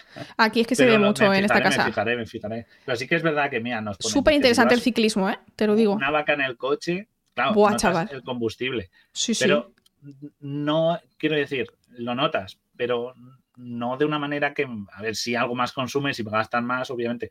Pero cuando estás hablando de cosas tan, tan afinadas al milímetro, como son esos, hay estos factores que a nosotros nos pueden afectar más o menos, no tiene un mayor, eh, es más significativo, por decirlo así. No, claro, o sea, el- si un cohete falla porque no has calculado bien el rozamiento, Claro, claro. el, cue- el cohete, adiós. Sí, pero nadie está poniendo, o sea, aquí nadie Es- tiene que hacer un- una, una pirámide de qué es más importante. Estamos diciendo que Claro. también en, en ciencia del deporte por hay en- pues, ya no solo en Fórmula camiones- 1, pero que es- eso, que es Sí que, si vas, Que yendo detrás de un camión hay menos rozamiento. pues, que sí hay no menos puesto rozamiento. Y además, ¿sabes lo que hacía? Este, este truco me lo dio, esto no tiene nada que ver con el rozamiento, pero me lo dio una amiga en Alemania. Y es que teníamos la cena de, de empresa un día y yo dije, Buah, es que ahora tengo que volver a mi casa y tenía que ir por la autopista porque yo vivía en otro pueblo. Y no se ve nada, en Alemania no se ve nada porque las autopistas están oscuras. En España, en muchos sitios, sobre todo si es tipo, en plan Móstoles, Madrid, están iluminadas, tú las ves bien. Y allí no se veía nada y no sé si además había un poco de niebla. Y me dijo, ponte detrás de un camión, que él va siempre con las luces de gálibo y ahí ves todo. Entonces yo me puse a 100 detrás del camión y llegué estupenda. No me estrellé ni nada, pero es que no se veía absolutamente nada por la noche. Así que lo mismo, yo fui a rebufo. Y curiosidad, gente, los peces van a rebufo también. Me lo dijo un polizón. Me etiquetó una cosa en, en Twitter hace un par de meses. Los peces también nadan a rebufo cuando van en bancos.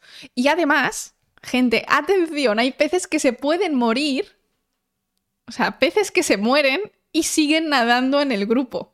Porque con la inercia que llevan y las ondas que hacen los otros peces, ellos se siguen moviendo como si nada. Sin... Y hay un vídeo de unos científicos que han puesto a un puto pez muerto en una, en una cosa de agua que la mueven así con unos tal y el pez parece que nada y está muerto. O sea, muy fuerte. qué, turbio, ¿no? Muy turbio. Eso, eso, no lo sabía yo, mira, he aprendido algo nuevo. Eso no lo sabía. O sea, imagináis los pobres peces. Está Paco un poco callado y Paco. Más medio cadavérico, el pobre en el banco de los peces. O sea, me, lo imagino así. Sí, sí, ¿eh? sí.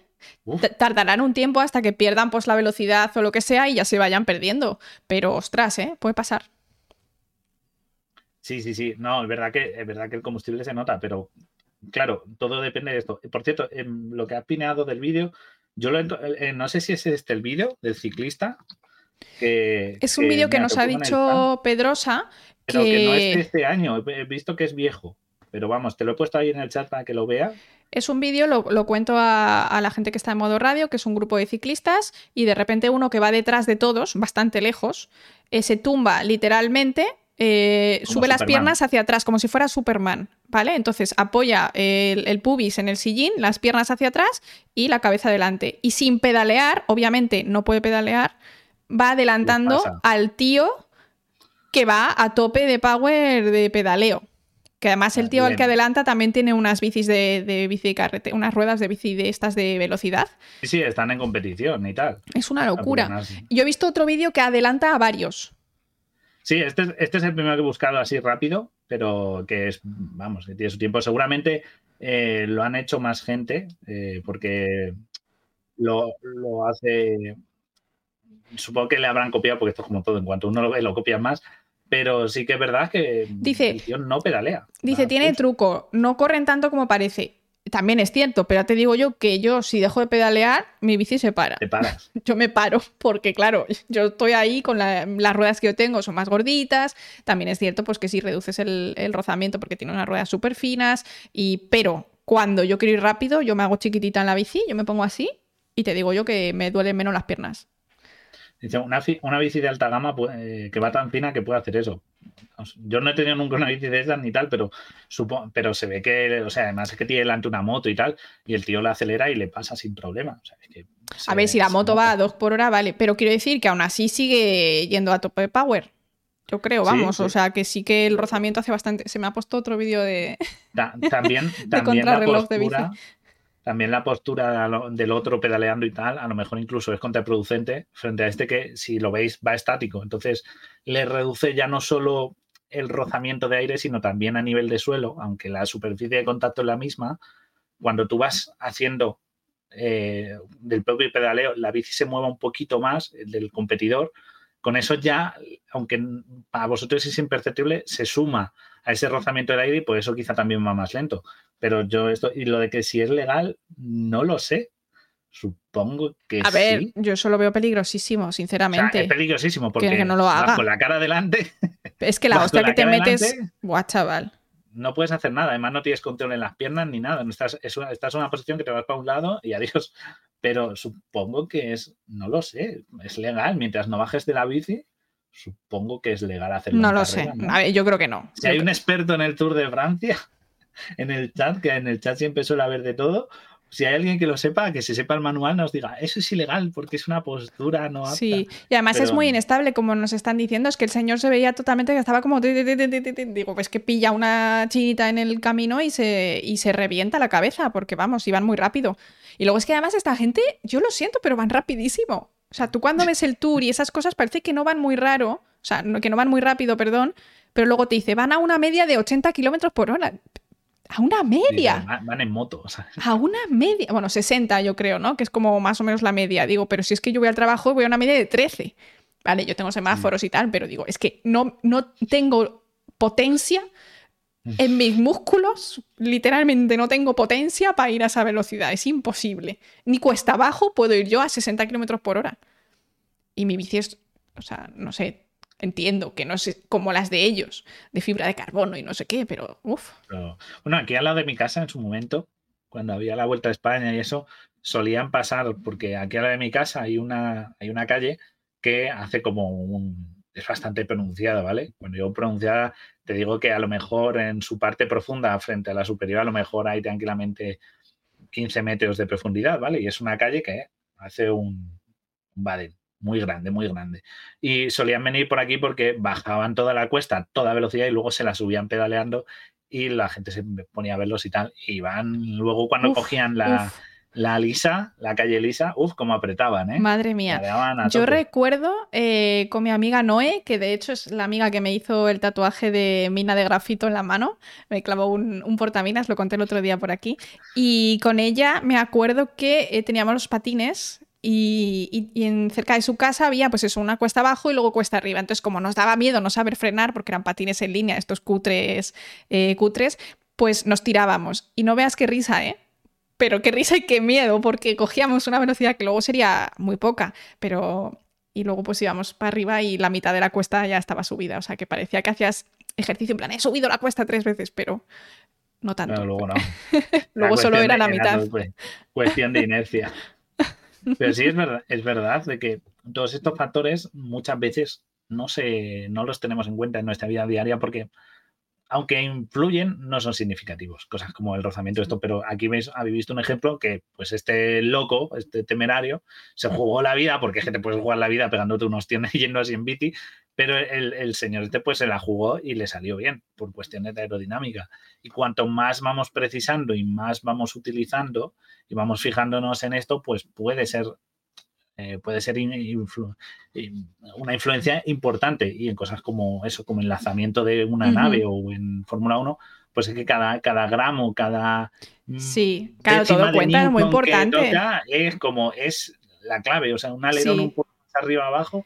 Yo tengo que decir malos tiempos. que a mí me parece eh, impresionante yo creo que si pudiese volver a elegir sería algo de ingeniera. Ya sé que no me gusta la matemática ni la física, pero bueno, pero pues me gusta, ¿eh? me gusta muchísimo, sabes que a mí me gusta mucho el tema de las bicis y aquí en esta casa se ve muchísimo ciclismo, entonces yo aprendo por osmosis. No es que quiera, pero eh, a mí se me, se me, está todo el rato echándome eh, datos random de cosas de bicis, de que si la potencia de la bici, que si no sé qué, y me parece increíblemente alucinante. Todo la, toda la investigación que hacen las marcas, los equipos, todo para mejorar, que aunque no parezca que sí que, hacen, ¿no? Es decir, obviamente se ve mucho más claro en el tema de cohetes y en el tema de coches, pero incluso con la potencia humana, eh, llevar una bici que tiene una forma X o una forma Y, es que, es que hace muchísimo. Después de 30 días, 20 días pedaleando, claro. Claro, en una cosa no, pero si sumas eso y claro, si luego le vas sumando otras cosas como, pues que si llevas ropa más aerodinámica o más cómoda y tal. Bueno, para nadar, ¿te acuerdas con los, eh, no sé, que hubo, Guille, un, como un lío en tema de natación de los olímpicos que llevaban, de repente los chicos en vez de ir en slip, se empezaron a poner como una especie de bañador también entero, que era como muy resbaloso. y tal. Resbaloso. Y lo prohibieron, ¿no? Sí, hubo polémica porque consideraban que era una, una ayuda externa. Entonces, claro, para que en teoría todos jueguen en la misma liga, pues eso es un poco curioso. Porque, de piel de tiburón nos dicen, claro, eso es muy resbaloso. Claro, para que sea pase y no tenga eso, sea hidrodinámico, no haya ese rozamiento con el agua, y claro, pero es, es curioso porque cuando hablamos de estas cosas, porque por ejemplo, en, en, la natación sabéis que muchas veces el que llegue uno primero es cuestión de nada, o sea, es que muy fuerte. ¿eh? Muy diferencia. Pero, por ejemplo, y ahí los uniformes o la ropa sea más estándar, pero por ejemplo en el fútbol podemos decir que cada, o en el básquet, ¿no? el vestuario, aunque los uniformes son tal, pues vemos a jugadores que unos van de largo a veces, ¿no? Con suéter largo, otros van de corto, algunos llevan eh, espinillas de una manera, los calcetines de otra, unos, unas zapatillas, otras, porque no, o sea, todo esto va según cómo es significativo puede ser claro. a la hora del rendimiento y de lo preciso que te bajen, ¿no?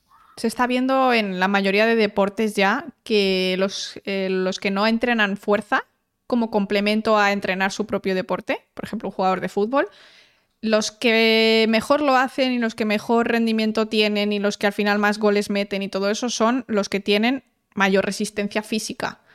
No sé si el tema de llevar que si espinilleras y tal afecta tantísimo, tantísimo, pero sí que afecta que tú te...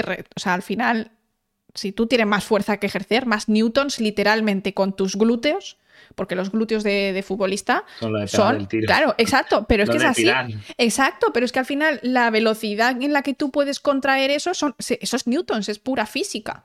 Entonces, hacer ejercicio de fuerza se está viendo que es súper importante para los deportes, yo creo que incluso hasta curling, ¿sabes? O sea, esta gente hacer espalda, hacer brazos. la cosa es según el deporte que hagas, porque el fútbol, por ejemplo, o el básquet, ¿no? O sea, ¿habéis visto el documental este de la, que creo que se llama Air? Bueno, documental, la película esta que es cuando le querían hacer que Jordan se pusiera unas Nike y tal, ¿no? El, el, porque claro, todo entonces hasta los uniformes eran estándar y todo esto, pues claro, afecta o no en un equipo, supongo que en un deporte de equipo que mm. hay muchas más cosas, muchos factores. Claro, afectará un poco menos. A ganar un partido o no, o a que te metan cuatro goles en Manchester. A mí me ha dolido, ¿vale? A mí me ha dolido. Yo. No comment. No comenta. para, para que no, no, haya lloreras en directo por parte de Guille, esto no se vuelve a tocar. Pues eso no fue porque los del Manchester llevaban unas zapatillas especiales. Hubo más muchos factores, claro. Claro, pero en una cosa que es como los 100 metros valla o 100 total, metros sí, total. Ahí sí que puede ser significativo. Sí. Es que es cuestión de precisiones. Hmm. Nos dice Cucho una cosa muy interesante con el tema de los bañadores. Dice, el problema de esos bañadores es que la Gina, que supongo que será como la institución esta, permitió un material plástico que aumenta mucho la flotabilidad. Y en 2009 se batieron muchos récords mundiales y luego los prohibieron por eso. Claro, es que al final la densidad también es importante en el agua, que... Eh, eso cuenta. si, te, si te aumenta la flotabilidad, o sea, es que esto también es, es, es, física, porque un objeto que flote o no depende de la, de la fuerza de empuje del, del, fluido en el que está sumergido. Si el fluido eh, no tiene suficiente empuje o tú pesas mucho, va a ser hacia abajo, o sea, vas a tener una fuerza que te está lanzando hacia el fondo de la piscina y tú tienes que hacer ya no solo la fuerza de avance, sino también más para una fuerza mayor para compensar ese, esa bajada, para intentar avanzar hacia adelante, que es tu objetivo cuando nadas. Si yo tengo flotabilidad, porque tengo un uniforme que me da la fuerza, la fuerza lo que hemos dicho, la suma de fuerza, la opuesta de flotabilidad, compensa la de que me tira hacia la que me hunde, entonces ya optimizo más lo que va hacia adelante, porque no tengo que sobrecompensar la que me tira hacia abajo, porque ya lo hace la ropa que llevo. Entonces, claro que tiene truco. Por eso que lo que es curioso es que digan, los récords batidos en esa época se permiten y, luego decir, ya no se usa, con lo claro, es imposible ya. muy alto. Exacto.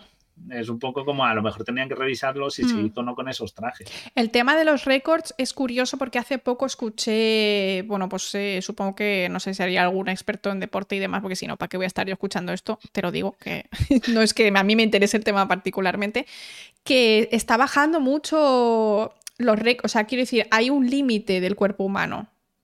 Claro, que tenemos, ya no, solo de natación, sino de correr. Por ejemplo, hace poco no se hizo el récord este con que era como mucha publicidad para unas zapatillas.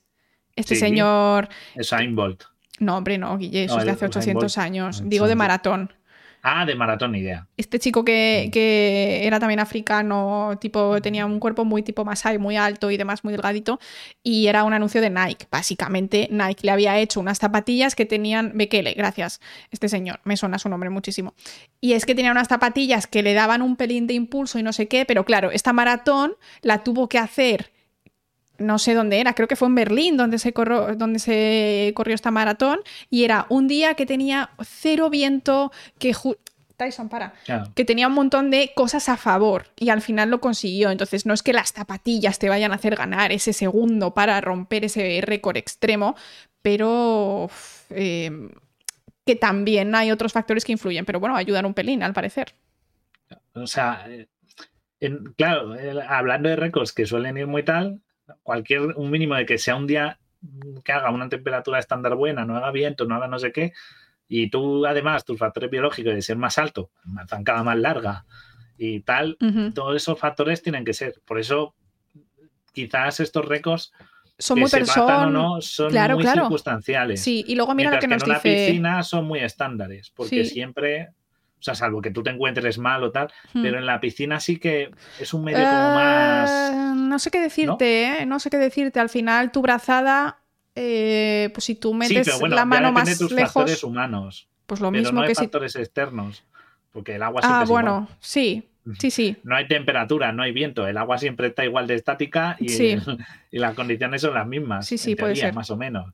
Sí. En ese caso sí. Nos dice, por cierto, Rango- Rambo que tenía liebres, es decir, que tenía señores corriendo delante de él que se iban turnando para el para ir a rebufo, básicamente. Cuando se batió este récord con la maratón, iba a rebufo. Es decir, incluso corriendo se nota liberación si llevas gente delante. Y además que iban en forma de V, como los pájaros que migran. Iban en Sí. forma de V y él iba detrás del primero, a una distancia que estaba determinada. Iban con pinganillos. A mí me pareció alucinante.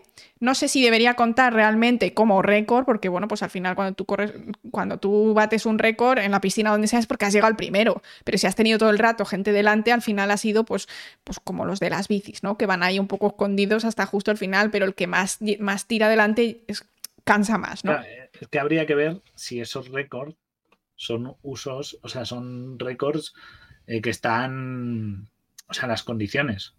Pues a mí me dicen, ¿cuánto puedes saltar en un minuto? Pues no es lo mismo que yo esté dando saltos a que yo tenga al lado una mesa en la que pueda apoyar las manos, pues, por ejemplo, ¿no? Entonces, habría que ver si ese récord es comparable o a lo mejor hay que crearle una propia categoría de récord, rollo, récord de maratón con soporte Sí, entiendo. con apoyo, mientras que si un tío se pone a correr a pelo, con eh, da- le da igual el tiempo que haga, yendo él solo, con las zapatillas tal, pues dices, si este señor ha batido el récord, no es comparable al otro, porque claro, toda la serie, igual, los factores externos que la han impulsado son artificiales Claro. hasta punto. Bueno, cual- todos. A ver, al final en el deporte la mayoría es físico. La mayoría Sí, es... sí, pero, pero claro, si sumamos zapatillas que no sé qué, un día perfecto de clima perfecto, Sí. no hay tiempo, presión atmosférica ideal. no sé aire qué. de tanto por- Tengo a, desde a detrás. siete tíos delante mío que me van haciendo que no haya Sí. ni resistencia al Sí. aire. Al final, claro, si yo empiezo a juntar, juntar, juntar factores, y aparte llevo un utillero detrás que me va dando agüita cada tengo el uniforme perfecto que se ajusta a mi forma en rozamiento cero y aparte yo mido dos metros y medio, con lo cual tengo...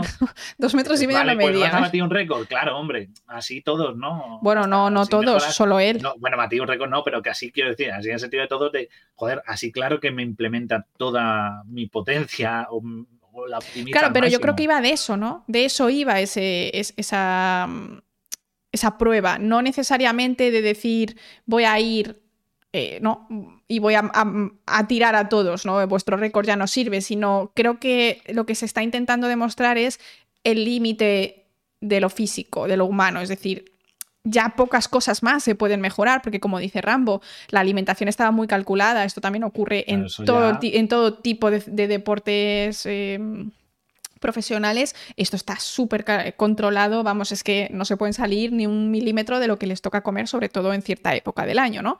Y eso te demuestra que es que estamos ahí, ese es el límite, ese, es el- los- ese es el tiempo que se puede hacer, quizás sumas unos segundos, pero ya está, se acabó.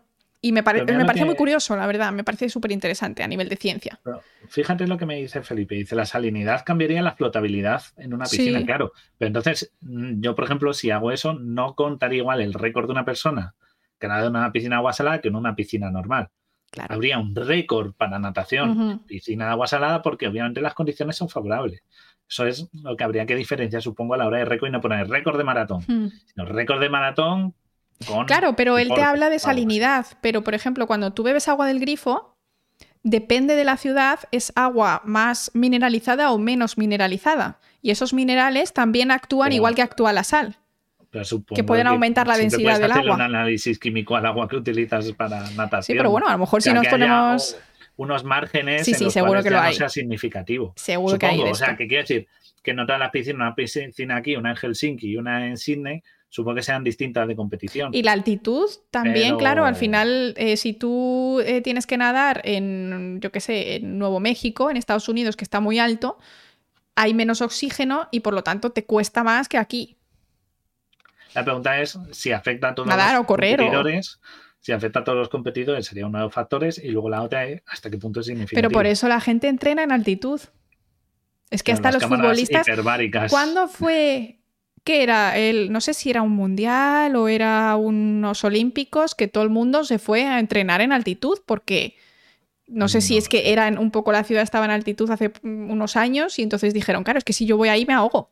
Tú has estado bastante en altitud. Yo estaba a 5.000 metros. Mm, Que- no, que yo no, he No, subido no tanto. creo que se haga ningún juego olímpico a 5.000 metros nunca, pero ostras, eh, en cuanto vas subiendo empiezas a notar que realmente te ahogas. Entonces, si tú estás al límite de tu capacidad pulmonar, estar unos metros más arriba te, te complica mucho las cosas y depende de dónde tengas que competir, vas a tener que entrenar unos días en altitud para acostumbrarte.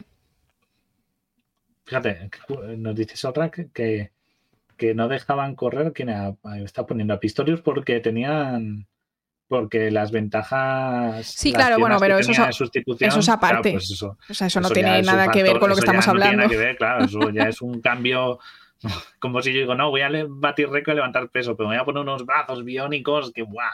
eh, muevemos. No, no, claro, eso es, eso es trampa. Yo, yo, por ejemplo, creo que un deporte que es bastante injusto dentro de es la escalada, que la, la acaban de poner en los Juegos Olímpicos ahora en Tokio, que me parece alucinante, o sea, me encanta, eh, y nosotros ganamos eh, con, con este chico que no sé, Antonio, algo tiene un nombre como muy normal, entonces se me, se me olvida, es súper guay. Flipante, si, si no habéis visto competiciones de escalada, es alucinante, es súper divertido, súper entretenido. Hay distintas modalidades, en plan que van súper rápido, que tienen que resolver una especie de puzzle, entre comillas, que es como muy difícil. Y ahí hay mucho- Alberto Ginés. que Eso, Alberto. Ginés. Alberto Ginés. Bueno, Alberto Antonio Ganó el oro, ¿eh? Ganó el oro. Sí, sí, poca sí, broma. fue eh, increíble. Además, un chico jovencísimo. eh, a mí me encantó y me encanta. O sea, yo aquí le seguimos. Es que te digo que aquí se ve mucho deporte en esta casa, no lo parece, pero por todo por osmosis acaba, acaba entrando. Y, y me, y me encanta, pero lo veo súper injusto. Porque si eres muy alto, llegas mejor para resolver el puzzle o para recoger la siguiente piedra, cuando otro a lo mejor eh, solo llega con la puntita del dedo, ¿no? Es- entonces, ese deporte lo veo bastante que depende tantísimo, tantísimo, tantísimo de tu genética, como por ejemplo a lo mejor no depende tanto en el fútbol, que es un poco más de esfuerzo, de entrenamiento, etcétera. ¿Tú crees? Fíjate, me viene bien que me hables de esto porque me da una idea de lo que lo último que queríamos hablar de, de la para que no nos vayamos tan tarde como Ya, ya. Que, pero me gusta que digas esto, porque dices, claro, tu ventaja es genética, siendo más alto, brazos más largos. Aparte de que supongo que habrá, como en todos los deportes, unas, unos rangos en los cuales entrar para que no haya una competición abusiva. Y, y igual que hay unos, o hay unos mínimos, unos máximos.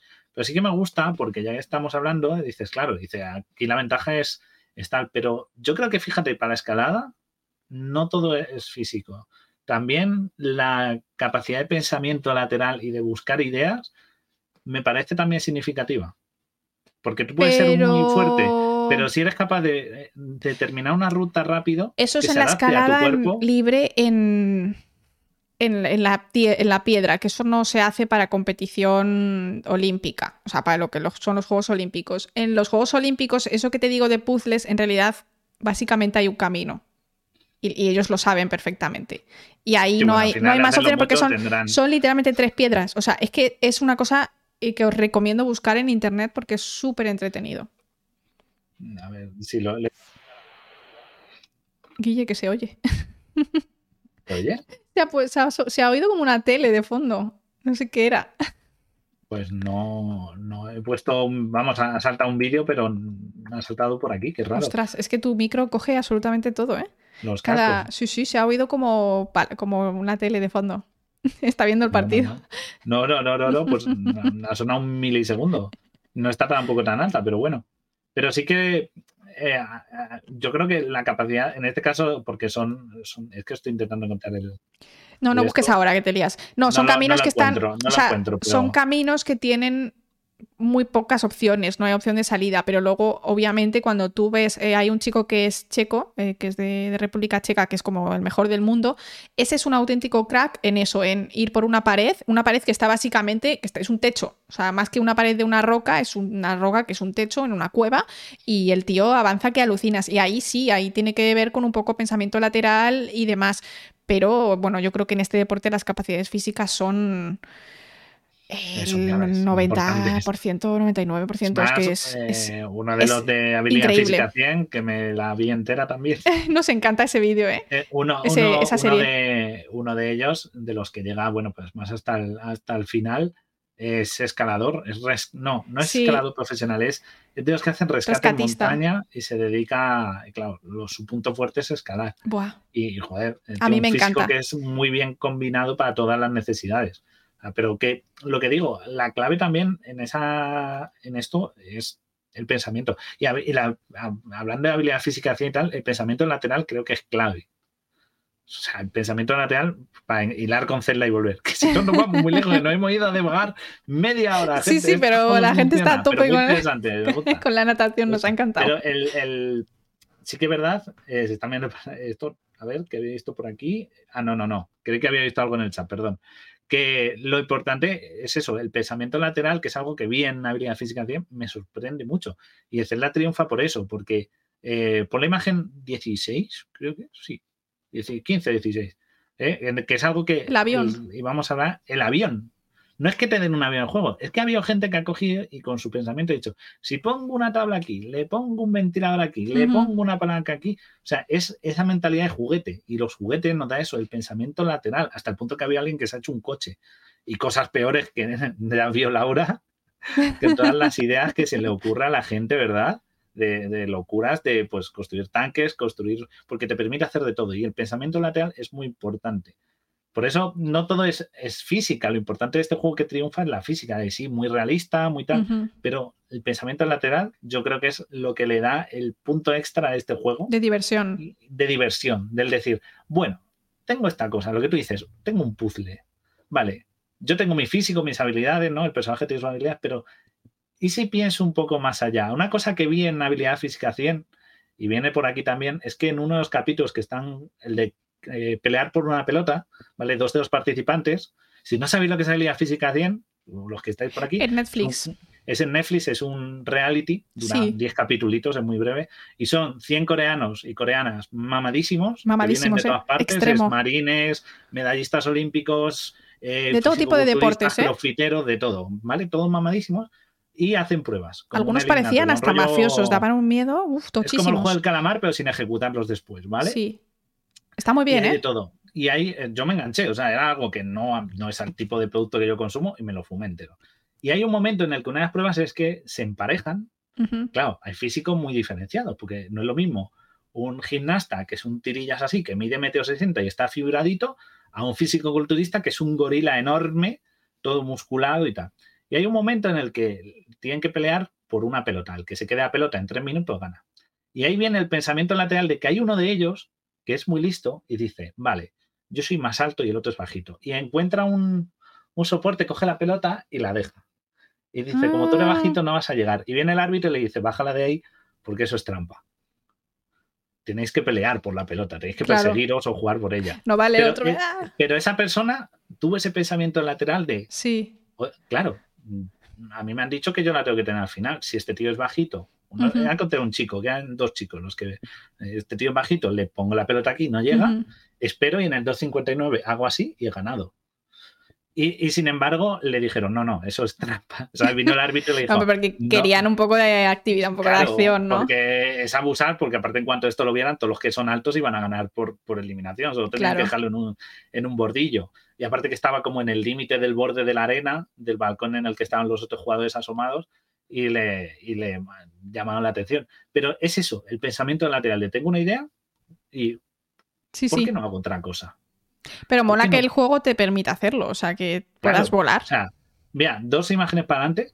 Hay una cosa que a mí me gusta, yo hablando, como hemos hablado de la electricidad y de la carga eléctrica, porque aquí parece que todo es gravedad, pero hay una cosa muy curiosa, es que hay puzzles que tú, por ejemplo, necesitas conectar electricidad.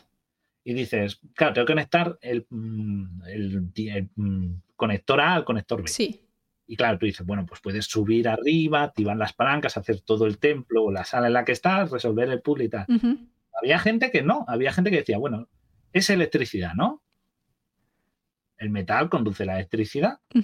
Así que si voy poniendo un arma con otra, con otra, con otra, con otra, consecutivamente, wow. la conecto, la electricidad se une y yo no necesito hacer todo el puzzle. El atajo.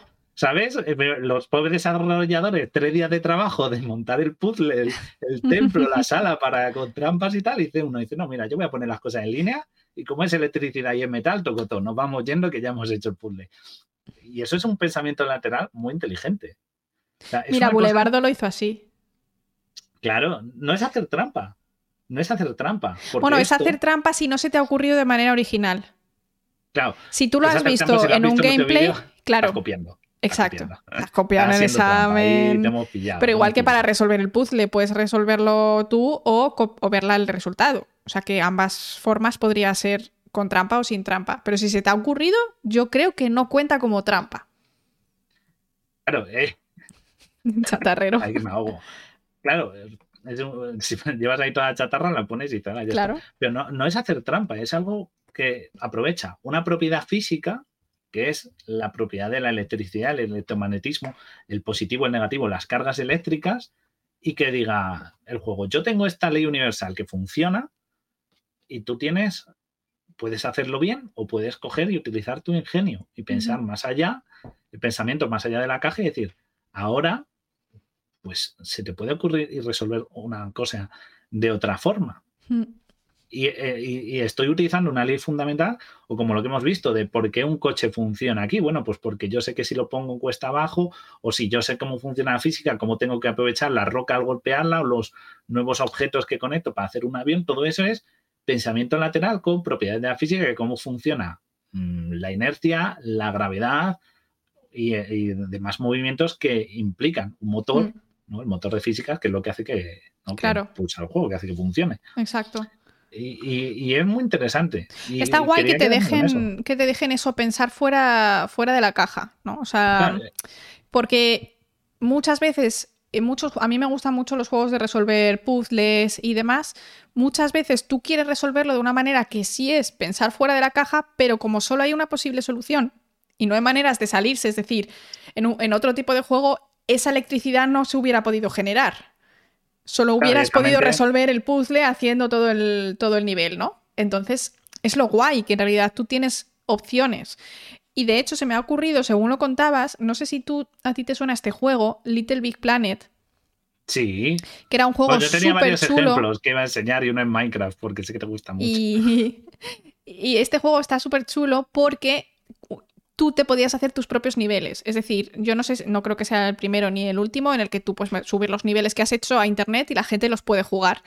Y yo hacía niveles que no eran de que tenías que llegar de un sitio a otro, sino, por ejemplo, pues eso, que tenías que activar una palanca y tenías que resolver. Recuerdo uno que hice que tenías que, que jugar con este juego, tenías que hacer un Tetris. O sea, que la manera de solucionarlo era literalmente eh, terminar la línea, hacer el Tetris y entonces ya podías pasar al otro lado. Y, o sea, bastante chulo porque te permitía ya no solo pensar fuera de la caja mientras resolvías, sino que hacías tú tus propios niveles em, fuera de la caja, o sea, pensando de manera lateral. Me, gustó mucho ese juego, la verdad. Lo disfruté un montón. Es, es lo que se llama, es que el pensamiento lateral cuando se aplica en juegos es un poco eh, que lo que decís, dices, no, es que el conocimiento es copiar. Cosa, aprender de los antiguos es copiar a los, al conocimiento previo. Sí, pero no. O sea, el propio Newton, ya que hoy le hemos sacado, él dijo una frase que dijo, si he visto más es porque me he subido o me he puesto sobre hombros de gigantes, mm. refiriéndose a que lo que él desarrolló fue gracias a la ciencia previa existente. existente. Y, él, y él cogió y dijo, si hay estos principios, vio una manzana y empezó a pensar lateralmente, ver qué opciones le daban y pensar en, de otra manera estos juegos hacen lo mismo, enseñan unas físicas, unas propiedades de la, del universo, como son algo tan sencillo como la ley de Newton y la gravitación y el electromagnetismo, y decir, y ahora tú juega. Es decir, tener la opción del juguete. Todo el mundo está loco con el construir coches, que está muy bien y tan, que se lo quiera, pero lo más interesante es decir, no, no, no, si a mí me estás dando unas normas de juego, yo las puedo explotar para llegar un poquito más lejos sacarle más jugo al juego o resolver problemas de una forma que no estaban programadas así. Eso es lo que se llama jugabilidad emergente, que es que en la programación del juego no está escrito que esto se debe resolver así. Por poner un ejemplo, ¿vale? Tengo ahí una, a ver, la imagen 19, sí, 19. Por ejemplo, un ejemplo sencillo. ¿vale? ¿Qué se ve aquí? Esto es, un, campamento, así como ¿no? en la jungla, en una zona como medio costera, esto es del juego Far Cry 3, Ujú. y, y tú pues es lo típico, hay malos armados y tú tienes tus armas y te dicen, bueno, pues tienes que acabar con ellos y liberar el campamento. La jugabilidad me dice, pues el juego va de que tú bajas y te los cargas, ya sea disparando, que sea. La casa es que te los cargues. Ujú. Según es un juego de tiros, así que la lógica me dice que utilice mis armas y mis recursos para acabar con ellos. Pero en algunos de ellos hay jaulas con animales salvajes tipo tigres u osos. Entonces, mi idea es que si yo abro una jaula, el tigre, porque es un factor natural que ataca a cualquier cosa que se encuentre cerca, va a atacar a ellos y va a hacer ese trabajo, va a solucionar el problema sin que yo lo haga como en teoría me está diciendo el juego, como está programado. El sistema del comportamiento de animales con el sistema de acabar, limpiar un campamento, se juntan y surge otra cosa nueva. Por ejemplo, Minecraft, que te gusta tanto. Sí. Minecraft es otro sistema. Bueno, ¿veis? ahí veis el tigre o el puma o lo que toque turno. Sí. Por ejemplo, los, los sim, por ejemplo, Sims. surgen de esas cosas. Claro. En el- los sim te dan cosas para solucionar, pero tú las puedes resolver a tu manera. Puedes Como hacerte una por ejemplo, meter al vecino en la piscina y quitarle la, la- quitarle la escalera de salida. Claro, Ostras. es decir, tú como... Pero el juego no te dice, el juego en ningún... Por ejemplo, eso que tú dices, eso es igual, pensamiento lateral. Es, si me dices que no hay escalera, no puede salir. El juego en ningún momento lo sim está programado para matar gente, pero tú puedes hacerlo si haces eso, o si provocas un incendio y quitas la puerta. Claro. Todo eso son programación, o sea, no hay un sistema que te diga eso. Claro. Y surge, y Zelda lo consigue de la misma manera. El, si- no hay ninguna manera que te diga, para resolver un, un esto, tira tus objetos del inventario y haz que la corriente eléctrica corra por ellos. Pero tú lo haces, Claro. porque piensas de otra manera, piensas fuera de la caja. Y eso yo creo que es lo que mola mucho de este, de este juego. Y Minecraft también lo hace. Ma- ¿Tienes Minecraft, foto? bueno, con, sí, sí, con la Redstone famosa. Bueno, este es Skyrim, que no. Pero eh, Minecraft, que todos lo conocemos, quien no conozca Minecraft, por favor. O sea, es que es otro juego que es en los últimos años de los 20 más años famosos, tiene, ¿no? ¿no? Minecraft o menos. Mm, Pues andará ahí, ¿eh? Por ahí anda. 20 no sé, pero 10. Van a sacar ahora 15 la, versión 20, pero no sé si es Pero que sacaban al principio ahí, varias No sé de por qué año, año. es. No sé de qué año es. Tendrá ya casi 20 años. Pero casi, casi. No sé en qué año. A ver. Mm, 2011, 2009. 2009. No, no tiene esto. Tiene más 15 que Sí. 20. Pero bueno. Pero tiene igual. Es otro tipo que es que también funciona mucho y se ha vuelto muy viral. Este juego es un juego sencillo, no tiene unos Mm. gráficos espectaculares, pero ¿por qué funciona? Porque ha habido gente que Porque ha es aprovechado infinito. recursos Claro, es infinito y ha llegado a hacer, por ejemplo, lo que ahí te he puesto, voy. que es programar un ordenador entero. Qué fuerte. Eso que veis ahí Es como un chip es un gigante. ordenador. Es, una, es, es un ordenador programado a base de palancas, utilizando un elemento que es un conductor Sí. en el juego, que es la Redstone famosa, pues utilizando eso y un sistema de palancas han creado un ordenador funcional. Qué fuerte. Como si yo cogiera el mío y lo hiciera a escala gigantesca, porque es a escala monstruosa. Qué fuerte. O sea, es como y que tiene como una pantalla y un teclado y eso. Sí, sí, tiene todo, tiene una placa base y todo. Es más, mira la siguiente imagen. Lo que han llegado a programar incluso es una Game Boy para que funcione en Minecraft. Joder, Programar. qué guay. O sea, para La que gente veáis, está loca, ¿eh? la gente está loca, pero estos, estas cosas son las que junto... Y claro, ¿por qué funciona? Porque al igual que el Zelda, se basa en, unas, en unos principios básicos. Con unos principios básicos, la gente hace cosas loquísimas. Sí, Y sí. a mí yo creo que el Zelda no es por la historia, no es porque sea un Zelda que vende mucho, no es porque. Yo creo que es porque da esa libertad de decir, haz lo que quieras, tienes un juguete. Pero este Mm, juguete puede hacer cambiar de formas. claro. Y entre ellos, pues aprovechar eso, cosas como lo que hemos visto hoy. Las leyes de la- del rozamiento, de las fuerzas, de la inercia, todo eso lo aprovechan para que, por ejemplo, si construyes un coche, funcione, porque las leyes de, de la inercia se aplican sobre él, Claro. Nos dice Ednaut que en Minecraft se ha utilizado, bueno, hay una persona que ha hecho una biblioteca para almacenar libros prohibidos en distintos países. Podéis buscar en internet Minecraft, Minecraft Uncensored Library, en plan biblioteca eh, sin censuras. Qué interesante, ¿eh? me parece Sí, sí, claro. increíble. Y, ese juego no ha sido programado para hacer eso. Mm. A nadie, el que el Notch cuando creó Minecraft no dijo, creo que voy a hacerlo para que la gente pueda subir libros. No, no, no existe eso. Pero es una pasada, ¿eh? Programe una Game Boy tamaño monstruosa y pueda. No, pero ah, se hace igual. Entonces, cuando los desarrolladores de Nintendo dijeron, dijeron, a alguien, yo supongo que a base de mucho testear darían por hecho de que alguien podría resolverlo así. Pero yo he visto, por ejemplo, eh, un puzzle en el, en el anterior Zelda, en este no, en el anterior, ¿vale? Pues eso digo el anterior para que no haya spoiler, es de hace seis años, pero bueno, es un puzzle sencillo, que es el típico de una plataforma que hay una bola y es el típico laberinto que tú vas inclinando la plataforma. Ah, sí, como el juego verdadero. ¿vale? O sea, coges la. cae aquí la bola, hay un laberinto y tú vas inclinándolo así para que eh, vaya recorriendo el puzzle y salga por donde quieres y caiga en el, en el sitio donde tiene que caer la bola, ¿vale? Pues ha habido gente que yo he visto que lo que hacía era, no, doy la vuelta al puzzle, es una tabla lisa, y en cuanto cae le da un golpecito y cae directo al hoyo. Claro. ¿Por qué? Porque hay una gravedad. Porque puedes. Hay una inercia, le aplico una fuerza y dice, pues si le aplico la bastante fuerza y tal, pues... Y no tengo que hacer, no tengo que hacer todo lo otro que me lleva tiempo y esté bajoso. ¿Que eres un vago? Pues no, eres imaginativo. Ya.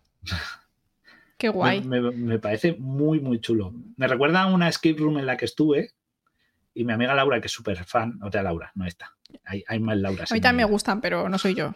Pero no es esta. Existen varias Lauras en el mundo. Surprise. Hay más Laura, ¿sabes? Aunque no lo creáis. ¿sabes? Y diferentes, ¿eh? No todas son iguales. Las hay que no les gusta la ciencia, o sea, hay de todo. Pues mi amiga Laura, por ejemplo, estábamos en una escape room y pasó algo parecido a esto y teníamos una prueba que era meter unas palas en unas ranuras y las tenías que girar. Entonces tú ibas metiendo una bola y tenías que irla pasando de pala en pala, ¿vale? Y había como cinco ranuras. Era relativamente complicado porque tienes que estar ahí. Sobre todo tú que tiemblas. Claro, o sea, yo con el pulso, pues, pues llegó, mi, llegó Laura y dijo, quita, no necesito las palas. Como el hueco de la bola era una bola más o menos grandecita, eh, lenteaba la mano metió la mano y dijo, allí es el agujero, ¿no? Hizo, la metió y nos ahorramos como cinco minutos de hacer el tonto. Simplemente porque tuvo esa manera de pensar de otra forma. Claro, pero yo creo que es, más fácil cuando o sea, por ejemplo, nosotros hicimos una escape room, mis amigos y yo, y era eh, similar. Eh, lo que teníamos que hacer era sacar la pelota, ¿vale? Era una caja también de tipo plástico y teníamos que meter como unos palitos y había agujeros en sitios enfrentados. Entonces lo que había que hacer era yo y la persona de enfrente, por ejemplo, teníamos que hacer así con los palitos y luego ir subiéndolo hacia arriba para sacarlo por el agujero. Y claro, en realidad tú podías meter la mano, pero es lo como lo más obvio, porque al final todo lo que es como quiero coger la pelota, lo que quieres hacer es literalmente eso no es eso yo pienso que eso no es fuera de pensar fuera de la caja, porque es como la que tú quieres, lo que tú quieres hacer, lo que tú harías en tu vida normal, ¿no? Claro. O sea, meter la mano ahí porque quieres coger la pelota. entonces, entonces creo que ese caso particular quizá no es pensar fuera de la, caja porque nosotros también lo intentamos todos y si el Señor nos decía, eso no, eso es trampas. Ya dice. A nosotros no nos dijeron que era trampa. Yo Además, es que era claro, o sea, estaban las ya, apoyadas en el lecho. Sí, bueno, a lo mejor ellos lo que querían era que lo hicieras así, pero, ya te digo que yo mm, intentamos hacerlo todos en mi grupo. Y el señor, que no, coño, que no. Pues fue horrible, fue durísimo sacar de ahí la maldita pelota. Fue.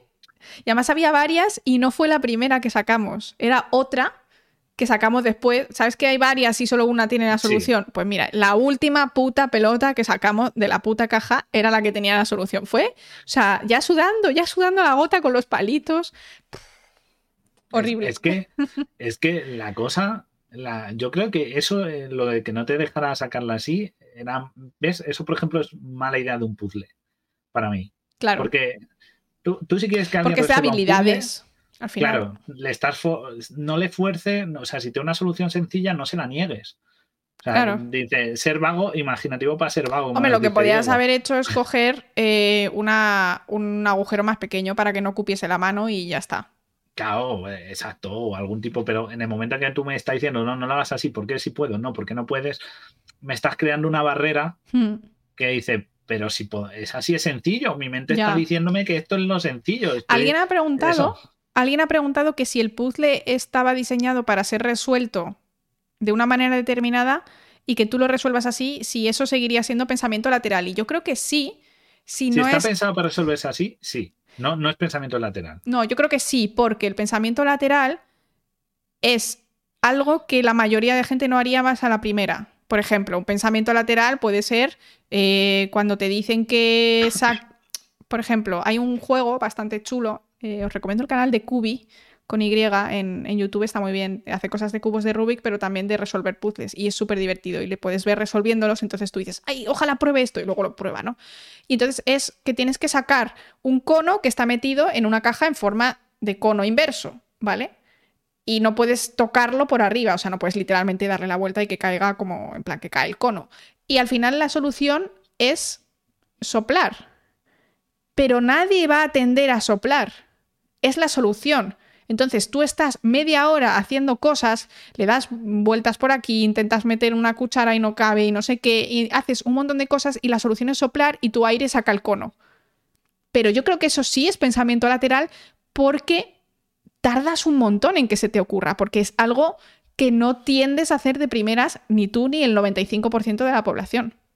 A no ser que te sepas la solución. están forzando a pensar. Claro, exacto. es que si te fuerzan, aunque sea la única solución, si no es la solución obvia, es, eso es como lo de los famosos nueve puntos. De, tú tienes nueve puntos y te dicen ponelo con, con, con, cuatro palos, con cuatro líneas, y, la gente, por mucho que recorrer los nueve puntos, siempre vas a usar cinco. La clave es hacer un dibujo más grande sin usar el, espacio exclusivo de los, de los nueve puntos, ¿no? claro, eso, es, eso es totalmente salirse fuera de la caja, porque cuando a ti te dicen sigue los puntos, los nueve puntos te forman una caja. Entonces es que literalmente tienes que salirte de la caja para poder hacerlo en los cuatro trazos. Ese, ese puzzle está súper bien, es muy divertido. Lo malo es que una vez ya lo has hecho o ya has visto la solución, ya la sabes siempre, jamás.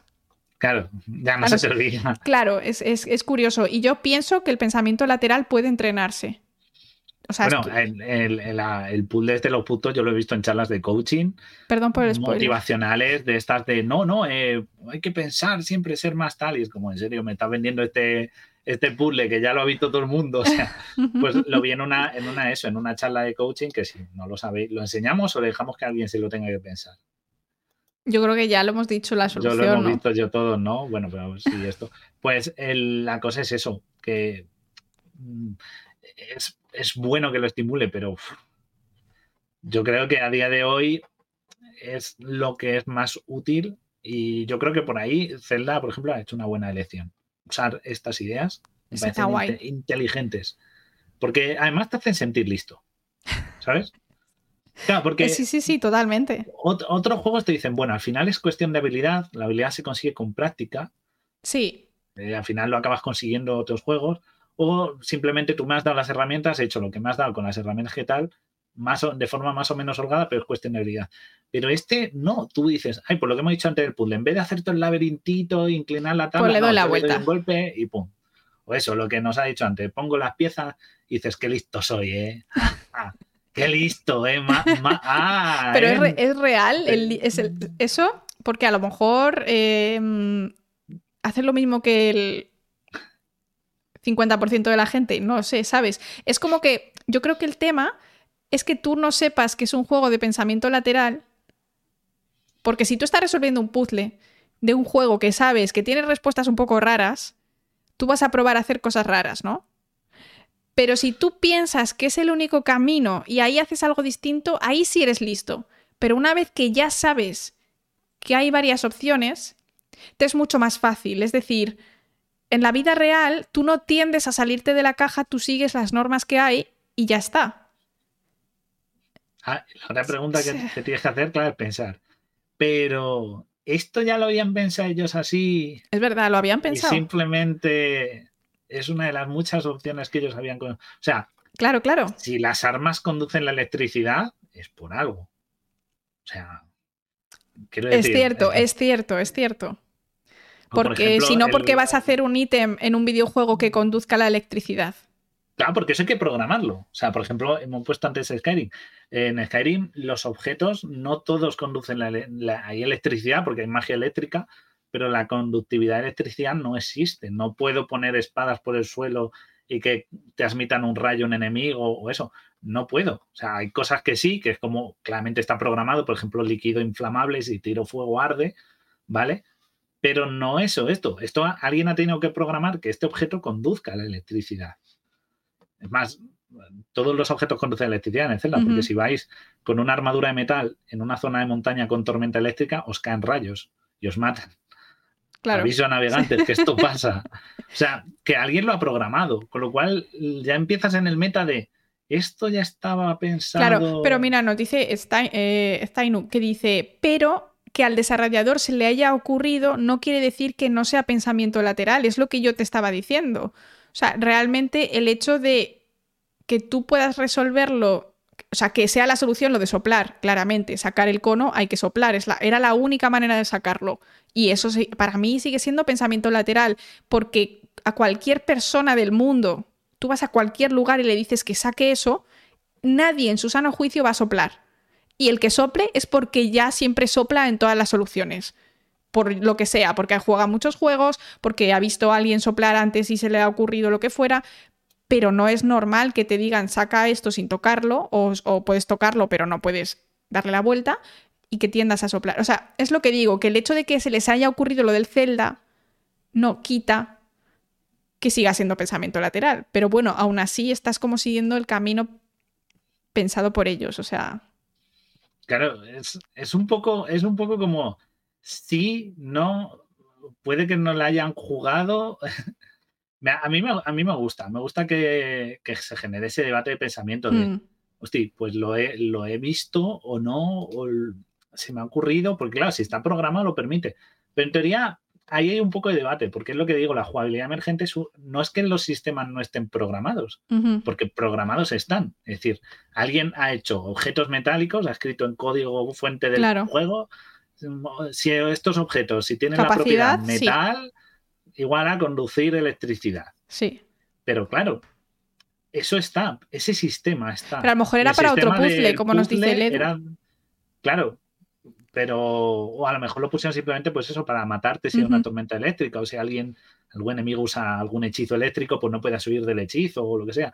Vale pero a lo mejor no llegaron a contemplarlo. Ahí está esa jugabilidad emergente que surge que es lo bonito es lo muy bonito porque es eso, es casi rozar la idea de estás con un juguete, como un niño.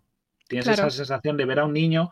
No, eso no os ha pasado nunca, que habéis tenido, habéis visto un niño, un sobrino, un primo, lo que tengáis a más, el niño que tengáis a mano, vuestro niño interior, lo que sea, y le habéis visto que está haciendo algo y lo resuelve de una manera que te, que te, calla la boca. Que es que los niños, total. Qué listo es el jodido, ¿eh?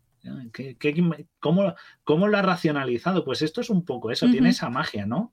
De ay, pues no me lo había imaginado por este camino, por esta idea, y me parece chulísimo. No sé Los niños especialmente, yo creo, yo creo que hacen esto especialmente bien. A lo mejor hay una edad eh, particular donde lo hacen más porque ellos ven su mundo distinto. Nunca os habéis parado a pensar, ah, pues yo de pequeño pensaba que esto era así. No, me, no, tengo ningún ejemplo ahora porque no, no, me sale, pero en plan que lo piensas y te ríes muchísimo porque dices, pero ¿cómo podía pensar que las cosas eran así? Yo que sé, que las nubes eran de verdad, eran algodón y, cuando llovía es que se deshacía, yo que sé, inventado, ¿no? Pero que los niños piensan totalmente que es un mundo extremadamente distinto al nuestro, entonces por eso solucionan distinta, de manera distinta. Y alguien ha dicho por ahí, es forzar el pensamiento lateral, y es lo que yo digo, yo creo que el pensamiento lateral se puede entrenar, tienes que tenerlo en cuenta siempre, pero el otro día había un vídeo bastante curioso que eh, llegaban a unas personas, le sentaban en una mesa y en esa mesa había un vaso de tubo de tipo cubata y debajo y dentro del tubo del vaso había algo que flotaba, pero no había agua. ¿Vale? Entonces le decían, tienes que sacar esto, sácalo. Y entonces la gente pues eh, intentaba meter la mano, no llegaba, le decían, pero no puedes levantar el vaso, ¿no? El vaso se tiene que quedar, el culo del vaso apoyado en la mesa. Otros intentaban mover la mesa ¿no? Pero claro, la mesa era muy grande o la tenían anclada a la pared o lo que fuera, no podían. El caso es que detrás de ellos, literalmente en la, habitación había dos cosas, una mesa con una silla y un vaso, Y detrás había como unas chuches para comer, unos vasitos de agua con una jarra de agua para que, como tipo tentempiés. Y la solución del, del puzzle era que cogías la jarra de agua que estaba literalmente detrás de ti y hacías eh, flotar ese trozo de madera que había dentro del vaso. Entonces, si tú piensas que literalmente no puedes hacer nada más que tocar el vaso, o sea, que estar en esa zona del vaso, nunca vas a poder solucionar el problema. Sin embargo, si a ti alguien te ha dicho, o tú haces muchos e-, ejemplos de esto, vas a estar buscando en plan a ver qué puedo. Porque yo, por ejemplo, juego todo el rato a este tipo de juegos de escape room en el móvil, en el, ordenador y todo, y estoy eh, buscando cosas fuera de donde tengo que buscarlas. Entonces, puedes literalmente forzar ese pensamiento lateral si realmente estás buscándolo. El problema es que no lo buscamos normalmente porque pensamos que es una única manera de resolver el problema. Y pensamos que es una manera establecida. es verdad que nos tienen muchas veces los juegos condicionados. Es decir, ya tenemos muchas veces, ¿no? Como unas, como unas malas, unos malos hábitos jugando. A veces eso también ocurre, que a veces ya sabemos, pues, cómo funciona de, vale, pues el meme es siempre, si encuentras recursos, sabes que justo delante tienes un jefe, ¿no? Son esas cosas que entonces nos puede el, forzar el pensamiento este, yo creo que hay que forzarlo un poco. Sí. Yo estoy a favor de forzarlo. Porque al fin y al cabo es que es eso, estamos tan mal acostumbrados a muchas mecánicas de videojuego que ya tenemos interiorizadas. Digo, y de la vida, ¿eh? Y de la vida, que el pensamiento este nos fuerce a ser un poquito más imaginativos, está bien, hmm. porque mm, si no nos estancamos. Y, no, al final la imaginación desaparece y funcionamos de manera automática y tampoco es eso. Luego nos Tengo dice por cierto, Sí, sí, di, di, El, el, mensaje de Grimmer me gusta mucho. Dice, y el, perdón, el pensamiento lateral, por ejemplo, la solución al, tema de un puzzle. A lo mejor tú estás haciendo absolutamente todo, o con el ratón estás pinchando en todas partes de la, de la esta y al final encuentras la solución sin pensar.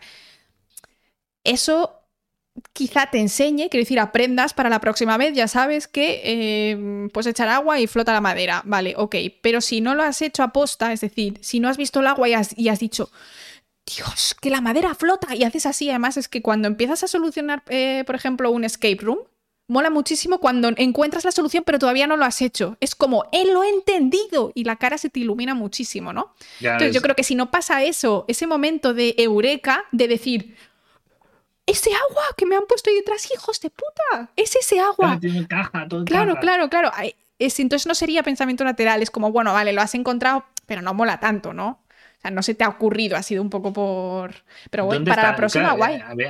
Había, que ver dónde está ese, ese límite de la definición, ¿no? Del, o sea, que por cierto, el término de pensamiento lateral, que ahora parece que ha salido en los últimos eh, en los últimos años de coaching y de todo esto y de tal, tiene, tiene ya más de 60 años. Es decir, es del año de la década de los 60. La acuñó un psicólogo maltés que era Eduardo de Bono.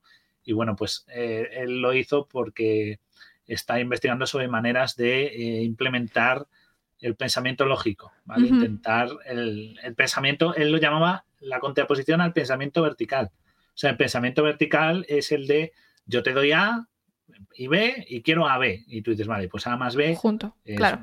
A, B y ya está. Y no, no me caliente la cabeza, esto es como una receta de cocina. Tengo que solucionar un problema con los recursos que me das y yo no me salgo de ahí y pum, pum, pum, pum.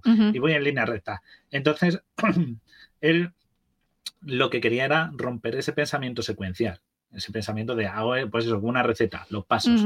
Y nadie dice, voy a hacer otra cosa de otra manera, voy a hacerlo de la receta de otra manera, sino que yo sigo la receta y, y no me salgo de ahí. Y él lo quiso y bueno, y lo acuñó y es verdad que pues eh, según en, circunstancias pues se ha modernizado el término y ahora pues se utiliza mucho pues la verdad es que yo creo que se ha corrompido un poco también porque mm, se usa para todo. No lo sé, yo creo que sí que representa bastante ese momento de, mm, por ejemplo, el otro día había un stream buenísimo, nunca veo a The Gref porque no me interesa mucho su contenido, pero me dijo, Fabio, está viendo una cosa guay, vente a verlo. Entonces fui y eh, le habían pagado de Portaventura para hacer un escape room básicamente, porque iban a sacar una nueva atracción y era una publicidad de eso. Fue alucinante, fue súper guay. Era relativamente fácil, pero oye, había algunas cosas que tenías que caer, ¿no? Y que te quedabas así como, mm, como tal, ¿no? Y a lo mejor había algo que iba fuera de la caja, ¿no? En plan, pensamiento lateral, y yo creo que sí representa mucho. Sí que representa mucho eh, él, yo estoy todo el rato eh, en plan centrándome en esta pelota, ¿dónde tengo que poner la pelota? Tengo que buscar un agujero redondo, redondo, redondo, redondo, pues que una pelota también cabe en un agujero cuadrado si es más grande, ¿no? Por ejemplo, y no se te ocurre. Entonces, el hecho de que sea fuera, o sea, es como muy lateral, es como estaba fuera de mi mente y de repente lo ves así por el lado y entra. A mí me encanta el, término, me parece que realmente representa mucho el, el momento de ese eureka, el momento de... ¡Oh! ¿Qué es así? Se me ha ocurrido, soy un genio. Sí, es un poco soy un, es verdad, tiene una, tiene una pequeña sensación de soy un genio, aunque en realidad yo creo que no es tanto así, ¿no? Que es, te iban dando pistas un poco, pero está guay. Por ejemplo, que es que tengo aquí el link que nos lo han mencionado más arriba, no lo han eh, mencionado ex inferis, perdón. Eh, nos ha mencionado Super, Superliminal, que es el próximo juego que te voy a regalar cuando te pases. Eh, me voy a poner un link. Dame tiempo que voy muy lenta, ¿eh? Lo tengo mientras. Es que Laura está con, está con Outer Wilds, con Portal también. Que tiene dos Portal que tienen uno, dos. Madre mía. Y, mira, ahí lo he puesto en el chat para que lo veáis. Este juego se llama Superliminal. Superliminal. O Superliminal. Pero atención. Porque fijaos, decís, bueno, pues parece un. Es así como una especie de walking simulator, ¿no? Un simulador de andar. Sí, vale. pero empieza a jugar con las perspectivas. Y es. Eh, es enorme! Pero te vuela la cabeza muy, muy fuerte. Llega un momento en el que un punto onírico, así como loco, que tampoco voy a contar nada porque es spoiler, pero con lo que veis de la, de la imagen, de lo que estáis viendo, ¿no? Que se acerca unos dados y los dados están pintados en su en verdad porque son perspectiva, o coge un mando y eso, y, según lo va alejando, en verdad el mando es más grande o más pequeño, o mira, coge perspectiva de unos objetos y aparece un cubo porque la perspectiva de pinturas en una pared que he visto en, eh, ¿no? Parece que hay un objeto físico, o segura aleja o, acerca un objeto, este en verdad cambia de tamaño. Hay museos muy graciosos así, que te puedes hacer una foto. Madrid uno. Y parece que estás en, una silla gigante o, que eres un enano, es muy gracioso, sí.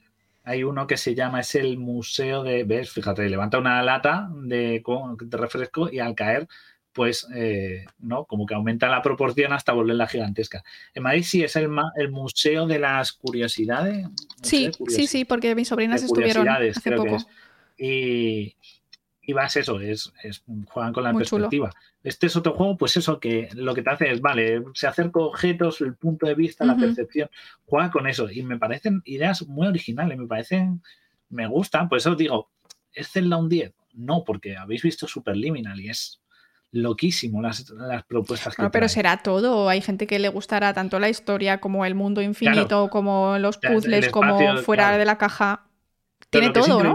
Es que tenga eso. Yo creo que es la buena es el conjunto, porque tienes esa libertad, ¿no? Como tú decías, un espacio abierto a lo que te dé la gana, un sandbox, pero a la vez tiene eso de te doy unas mecánicas, unas físicas muy atrayentes. Claro, es que a lo mejor por eso es un 10. Que tal, tiene todo. Lo tiene todo la verdad es que ha puesto cosas muy difíciles ahora para esto. Un 10, a ver, yo no, he jugado la historia, no sé qué tal Bueno, Guille, pero tú no cuentas porque tú no das 10 a nada. Es verdad, pero eso también lo hacía una profesora mía que era muy mala. Ya, bueno, y, esa pues era muy mala. era muy mala. Pero la perfección no existe. Bueno, mira. Porque no, porque no, no, no era por la perfección. ¿Sabéis por qué mi profesor, esta profesora que era muy mala, decía que nunca ponía un 10? Porque dice, si te pongo un 10, significa que sabes tanto como yo. Eso es mentira. Y no lo tolero. no lo tolero. Tremenda señora simpática. Usted duerme bien por las noches. En plan, o sea, qué, qué brutalidad el ego que tenía, por favor. Bueno, pues tú vas, tú vas al mismo camino, ¿no? Eh, Yo al no final... 10 porque siempre hay que dar la opción de que se puede mejorar, que es más bonito claro, pero bueno, quiero decir, se puede mejorar, pero si tú jugando a ese juego te has sentido como que estás de 10, o sea, que, que todo te ha gustado, que no hay nada que no te haya ingustado en ese juego, entonces es un 10. Ya está.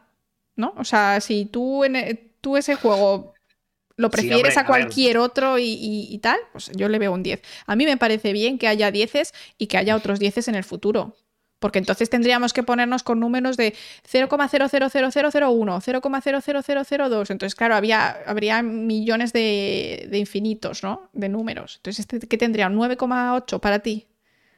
Estoy viendo, estoy viendo si, eh, estoy mirando, ahora que has visto los números, estoy viendo a ver si en Metacritic, que es como la página como de referencia de puntuación de videojuegos, si existe algún 10. Ellos puntúan del 1 al 100, o sea que el 10 es el 100. Y estoy buscando sí, y no hay ningún 100 limpio. Hay Claro, porque- 90 el más alto es un Zelda, el Ocarina of Time, que es un 99. Luego viene el Tony Hawk Pro Skater 2 de la Play 1, que es un Anda. 98. Y el GTA 4 un 98. El Mario Galaxy, por ejemplo, que te gusta tanto, es un 97. Me encanta Mario el- Galaxy. O El sea, Mario Galaxy 2, otro 97. también me encanta. El Red Dead un 97, pero fíjate eh, que no llegan al. Claro, pero porque al- obviamente no son perfecto, promedios. ¿eh? Sí, sí, claro, pero me digo, a ver si hay alguno que sea Porque un con que 10 haya un guille que pone cero a todo, No, pues pues, entonces ya claro, nadie, nada puede tener un 100 hater. jamás en su vida. Hay un señor que solo está en su casa, ¿no? Tú, Una señora en su casa. que claramente. yo tengo que poner un cero, tengo que mantener el equilibrio del universo. ¿Sabes? En plan, Nos ya que hay un estáis- 100, Nos están contando historias de, de profesoras también, profesoras malvadas, ¿eh? Horror. que No hagáis dice- caso a vuestras profesoras. O sea, yo me quiero decir, si tú has conseguido llegar a lo que te pedían que aprendieses, si lo has aprendido, que te pongan el 10 y ya está. No, me gusta mucho la frase. de- ¿no? La profesora que decía, el 8 era para el libro, el 9 para ella y el 10 es para la persona que lo escribió. Esa era todavía más estricta que la mía, Juan. Esa, esa cortaba desde más abajo, desde el 8. Qué horror, Pero- ¿eh? Mira, la de inglés me suspendía porque sabía más que ella. Claro, es que mm, a lo mejor en física cuántica no vas a saber nunca más que el profesor, obviamente, pero en inglés, que puede ser bilingüe por otras razones que no sean educativas, sino porque eh, naciste en una familia bilingüe, pues entonces sabes más y, y- y molesta, ¿no? En plan, sobre todo en España Bueno. pica mucho que no sabemos mucho inglés. Le, dices, te doy mis 10, no, te doy mis 9. Date, ¿eh? que si no te estoy poniendo a mi altura, te doy mis Yo soy muy nueves. buena con las notas, porque a mí tampoco, yo nunca tuve 10 en nada jamás en mi vida, nunca he tenido un 10, entonces yo daría 10. La verdad, mira, lo has hecho bien, un 10. Why not? Bien. Bueno, eso también es un poco relativo, por eso lo bueno que tiene la física o las matemáticas es que como son números redondos, si está hecho, está- si el resultado es el que tiene que dar, da. Bueno, está. pero eso era en el cole las matemáticas, quiero Claro. decir. En el- la- em, la- bueno, siempre te podían decir, no, has puesto, el- no has puesto Mira, aquí una Te voy a decir una o algo". cosa, yo tengo un problema que yo cambio los números de orden en mi mente. Entonces, eh, si yo me ponía en un problema de tengo 17 eh, sandías, pues yo a mitad del problema, en vez de escribir 17, lo cambiaba y escribía 71, ¿vale? Y entonces a mí siempre me ponía en la mitad de la nota porque el problema lo resolvía bien, o sea, lo que es la lógica la resolvía bien, pero como escribía mal los números, después iba como cambiándolo. Entonces nunca hacer, no nunca, ¿vale? Pero muchas veces en algunos ejercicios ponía mal el resultado, aunque toda, todo el problema estaba bien resuelto. Y es porque, eh, porque simplemente cambiaba los números, no es que no entendiese el proceso. Entonces, no sé, yo ahora lo pienso y creo que es un poco injusto porque no era un problema de que yo no entendiese lo que estaba pasando, quizá era algo más, pues igual que una persona que es un poco disléxica, bueno, no sé si hay un poco... Discalculia, que se llama. creo Pero que es que no, eh, cre- creo que no es discalculia, es, era simplemente, es, y me, me pasa todavía a día de hoy, tengo que centrarme muchísimo en los números que estoy escribiendo, tanto en el papel como en la calculadora, siempre cambio el orden. Em, no sé por qué, es muy raro, y de hecho me pasó No, hace, do- hace una semana... No es permanente, o sea. No, no me pasa siempre, pero tengo que pre- prestar mucha atención. Entonces, si me presto atención, no me pasa. Pero el otro día, con mi estudiante, era 365 y yo todo el rato ponía 635. Y me decía que no, que es 365. Y yo, pues es que es lo que estoy poniendo. Y me decía que no, que no. Y es que no puedo. O sea, simplemente en mi mente eh, no funciona eso bien. Entonces tengo que estar Dice la como... frase, pero tú me has entendido, pues. Sí, sí, sí. Pero claro, necesitábamos... De, matemáticas se pone al final, pero me has entendido. necesitábamos sacar una solución porque es, es un laboratorio, no es un mira cómo se resuelve el problema, no es un tengo que resolver el problema y necesito saber cuántos microlitros. Pero bueno, que no me ha impedido, mi vida no ha sido impedida ni ha pasado nada. De nada, nada. Es, es solo un pequeño bache para la perfección. Aquí no. Aquí no es. No, no, no, aquí, Pues- digo, está- Ah, no sé si vale. lo escucháis, lo siento. Que lo he oído por los cascos y no sé si es de lejos. Ah, pues no, no, sí, es mi, sí en mi oído, casa, que son muy agradables los vecinos a la hora de comer, o sea, vecinos que se ponen.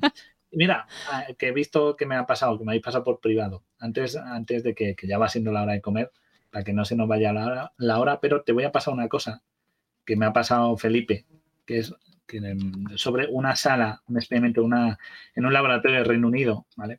De Gran Bretaña, según el pueblo de- del que seáis, que en una cámara de vacío, ¿vale? Y mira, lo- te voy a pasar porque además está en el minutaje en el que pasa, y es eh, que lo tenía aquí pendiente, es una sala, a ver si lo puedes sí. compartir, guay. que van a soltar una ploma y una bola de plomo en una sala de vacío Vale. para ver a la velocidad que caen. De tal manera que no Uf. consideren si el rozamiento cuenta o no. Yo tengo aquí una anécdota telita, ahora te cuento. Y, para, y veis cómo va cayendo. A cámara en lenta. Claro, a Esto cámara no, lenta. esto no es a cámara, o sea, están cayendo muy despacio, esto no pasa cayendo así. muy despacio para que se vea. Claro, lo graban eh, para que la se vea. pluma y la bola. Está genial, ¿eh? Sí, este vídeo. Y es una, cámara, es una cámara de vacío de tal manera que la resistencia no es significativa. Y como ves, pues a ver, al margen de la forma que tiene cada una, que es distinta, pero llegan al suelo. Exactamente. a la vez. A la vez. Me encanta, es La súper bonito. La pluma es un poquito más larga, pero vamos, que llegan en proporción, llegan Sí, a la sí, misma velocidad, tocan a la vez el esto. Y Fíjate- es porque el rozamiento. Esto se estudia en el cole. Este experimento lo estudiamos en el cole y aún así es muy contraintuitivo. Y se sorprenden ellos mismos, eran físicos, eran ingenieros, y aún así les hace gracia, ¿no? Están como muy sorprendidos por, por esto. Y yo hice este experimento en el instituto.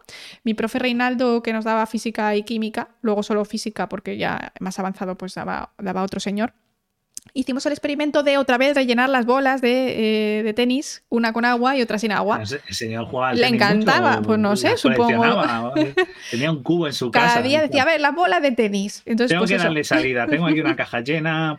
Oye, Y- vamos a hacer otro Claro. experimento, niño. Es que además era muy divertido y, y realmente te ayudaba a entender las cosas, ¿vale? Y entonces unos alumnos subían con él arriba a la azotea y otros quedaban abajo. Y entonces tiraban las pelotas. Eh, pues se intentó hacer, supongo que en un día de verano, a lo mejor eh, ya en mayo, junio, que no hacía casi viento y que no hacía frío ni nada de eso. Y veíamos que efectivamente, aunque pe- pesaba mucho más, las bolas habían sido pesadas, pues caían a la vez. Obviamente no es un tubo de vacío como hacen en la uni de, de Pedrosa o en este vídeo, pero era muy interesante. Y es que cuando yo llegué a la uni en primero, yo no sé si tú te acuerdas de esto, pero hubo... El- el Sí, no, no, no, no, no. Que Ah. con, una, con una compañera no conocía que las cosas eh, caen a la vez. O sea, es- esto que es tan contraintuitivo, tú siempre piensas, ¿no? Es que la pluma, como pesa menos, tarda más en llegar abajo, ¿no? O sea, lo de la torre de Pisa, básicamente, que eso se estudia en el cole y que todos sabemos que es por el rozamiento. Que si tú tiras dos Claro. pelotas con la misma forma y una es de corcho y otra es de plomo, igualmente llegan a la vez si no hay viento. Y ta, ta, ta, ta, ta, ¿no? Pues había Sí. una compañera que esto no sabía, con 19 años. Y yo me quedé que no me con... acuerdo de quién era, no me acuerdo, ¿eh? No te lo voy a No decir suena aquí, obviamente. no- luego, me lo, luego me lo escribe y me dices quién es. Y yo me no quedé completamente traumatizada. Esto fue una cosa que yo eh, arrastro hasta hoy, que, que hubiera una persona adulta en España eh, que no supiera realmente una cosa que, que, que se sabe desde hace cientos de años, ¿sabes? O sea, que a un señor le dijeron, tú estás loco, pero dijo, venga, pues venga, me subo a la torre de Pisa y te lo tiro. Y efectivamente tenía usted razón, pues nos callamos. Y que eso no se supiera, eh, me parece increíble. Me parece increíble. Em, supongo que a lo mejor pues, o no prestas atención ese día o tal, eh, curioso. Y esto lo comenté, esto mismo que te estoy comentando, lo comenté una vez cuando estaba yo de prácticas en no sé dónde, o sea, ya con 23 años, ya con la carrera y el máster acabado, estaba yo de prácticas en un laboratorio. Dije, pues es que en mi carrera había eh, personas que no sabían esto. Y me dijo, pues es que en este laboratorio yo he tenido la misma discusión. O sea, personas que investigan, que, no, que investigan cosas de biología, pero que no tienen base de otras cosas 100%. Y yo soy la primera que, pues yo a lo mejor no sé mucho de física, ¿vale? Tampoco te... Pero lo básico, básico, básico, muy fuerte. Sí, que es una cosa Muy que has fuerte. visto por inercia, lo has tenido que dar. Dice, pues, nos- mira, lo que nos- me gusta que decía Doctor Pollito, dice que si algo es más pesado llega un poquito antes, pero muy, muy poco. Pero en este caso, a ver, si veis el vídeo y tal, la pluma a lo mejor llega como nada, un milisegundo antes, o sea, pero porque también por la forma que tiene y eso. Pero esto es, o sea, es algo que... Es contraintuitivo. Lo que pasa es que hasta que no lo ves, claro, es contraintuitivo porque no lo puedes ver, pero cuando lo ves como es en este vídeo, dices, "Ah", y es de nuevo, es porque las fuerzas, porque eh, estos objetos, tanto la pluma como la bola de plomo, en verdad están sumergidas en un fluido, claro, ¿vale? Que es el no es el vacío, claro, no es el vacío, no, o sea, en- Sí. tenemos la atmósfera. total. Entonces, es, es un fluido como el agua. Todo fluido tiene un empuje, es decir, una fuerza que ejerce ¿vale? en contra. que em- empuja hacia arriba. La forma imp- En influye. este caso, cuando tú, cuando tú vas avanzando en el fluido, se genera ese rozamiento. ¿vale? Entonces, la pluma, por su forma, ¿vale? su forma así alargada y tal, pues genera mucho, tiene mucho empuje y esa suspensión la impulsa hacia arriba, lo que hace que la pluma caiga pues muy lenta. Si en el aire, en el aire. Claro. ¿Vale? Y si hay viento, pues ya ni te cuento que ni cae, se va a tomar por saco. Pero si no hubiera aire, o sea, no hubiera viento, fuera un tubo de aire perfecto, cae más lenta porque ese fluido le hace una resistencia frente a la, al plomo, en la bola de plomo, que su fuerza de gravedad es mayor y claro, con, frente a esa suspensión no le y por su forma, sobre todo en la forma esférica y tal, no esto. En un tubo de vacío esa suspensión se anula con lo cual, ya lo que hacen es que la, manera en que les afecta el fluido es, indiferente, porque no hay fluido. No hay fluido. Claro. Entonces caen a la vez. A mí me flipa esta cámara. Es ¿eh? muy bonito, la verdad, bastante guay. Bastante chulo. Nos dice As, dentro de la psicología social, la creencia del terraplanismo y supongo que otras, eh, tipo de ese estilo, no es cuestión de la verdad o no. Necesita vivir en su fantasía para evadirse los problemas de la realidad. Bueno, la razón por la que se creen o no cosas, una cosa, pero esto no era una, una creencia era simplemente que tú piensas en tu experiencia de vida y tú sabes que si tú tiras una pluma tarda mucho más en llegar que si tiras una pelota de plomo o de bolos, por ejemplo, ¿no? Porque lo has... Eh, o sea, realmente no creo que ahí hubiese un yo me creo mejor, porque cuando a esta persona se le dijo y se le explicó, dijo lo mismo que dijimos todos en el cole, en plan, ¿what? ¿En serio? Claro, no se me había ocurrido. Muy curioso. Y luego es que Fabio y yo muchas veces hablamos de esto porque vamos en bici juntos. Entonces es como, ya, claro, pero vamos cuesta abajo y tú pesas más. Y, que me dice Fabio, y Fabio voy a hacer el Superman. Y se pone así, se pone con el de la bici. Y yo digo, es, que, es que me ganas porque eres más grande y tienes... No, Laura, no. Eres más lenta, ya está, acéptalo, pedaleas menos. Punto. Vais pedaleando, saca una pizarra, atenta. Eh, con un actor de fricción y se pone así mientras va pedaleando. Me imagino así a Fabio con una pizarra. es que Fabio es ingeniero, además. O sea, quiero decir de que voy, ¿sabes? yo por ganar hasta modifico las leyes de la física si hace falta, te lo digo en serio, ¿eh? programa corto y nos hemos pasado de tres horas. Pues, pues, Muchas gracias por estar aquí para este programa de Zelda. Eh, a, lo mejor, a, lo mejor ha habido un corte un poco brusco, y es que nos ha dado suficiente para hacer dos programas, ¿vale? Ha habido un especial, especial El Huevo, así que os recomendamos que para, no sé, para la siguiente semana o cuando sea, pues estéis atentos porque hubo una pregunta muy interesante en el chat sobre qué pesa más y se nos fue la cabeza, ha sido súper, súper interesante, de rayadas mentales, como nos dice Pedrosa. Así que nada, eh, esperamos que hayáis disfrutado, que pues a partir de ahora sepáis cómo usar las fuerzas esenciales del universo para llegar a los sitios a los que tengáis que llegar, que si hacéis deporte sepáis que el agua y el, y el aire pues tienen resistencia. Resistencia cuenta. Exacto. Pero no hagáis el Superman montado en una bici, ¿vale? que es muy peligroso. Pero la inercia es vuestra amiga, recordadlo. Exacto, exacto. Así que un besote, polizones, y nos vemos en el próximo episodio. Adiós.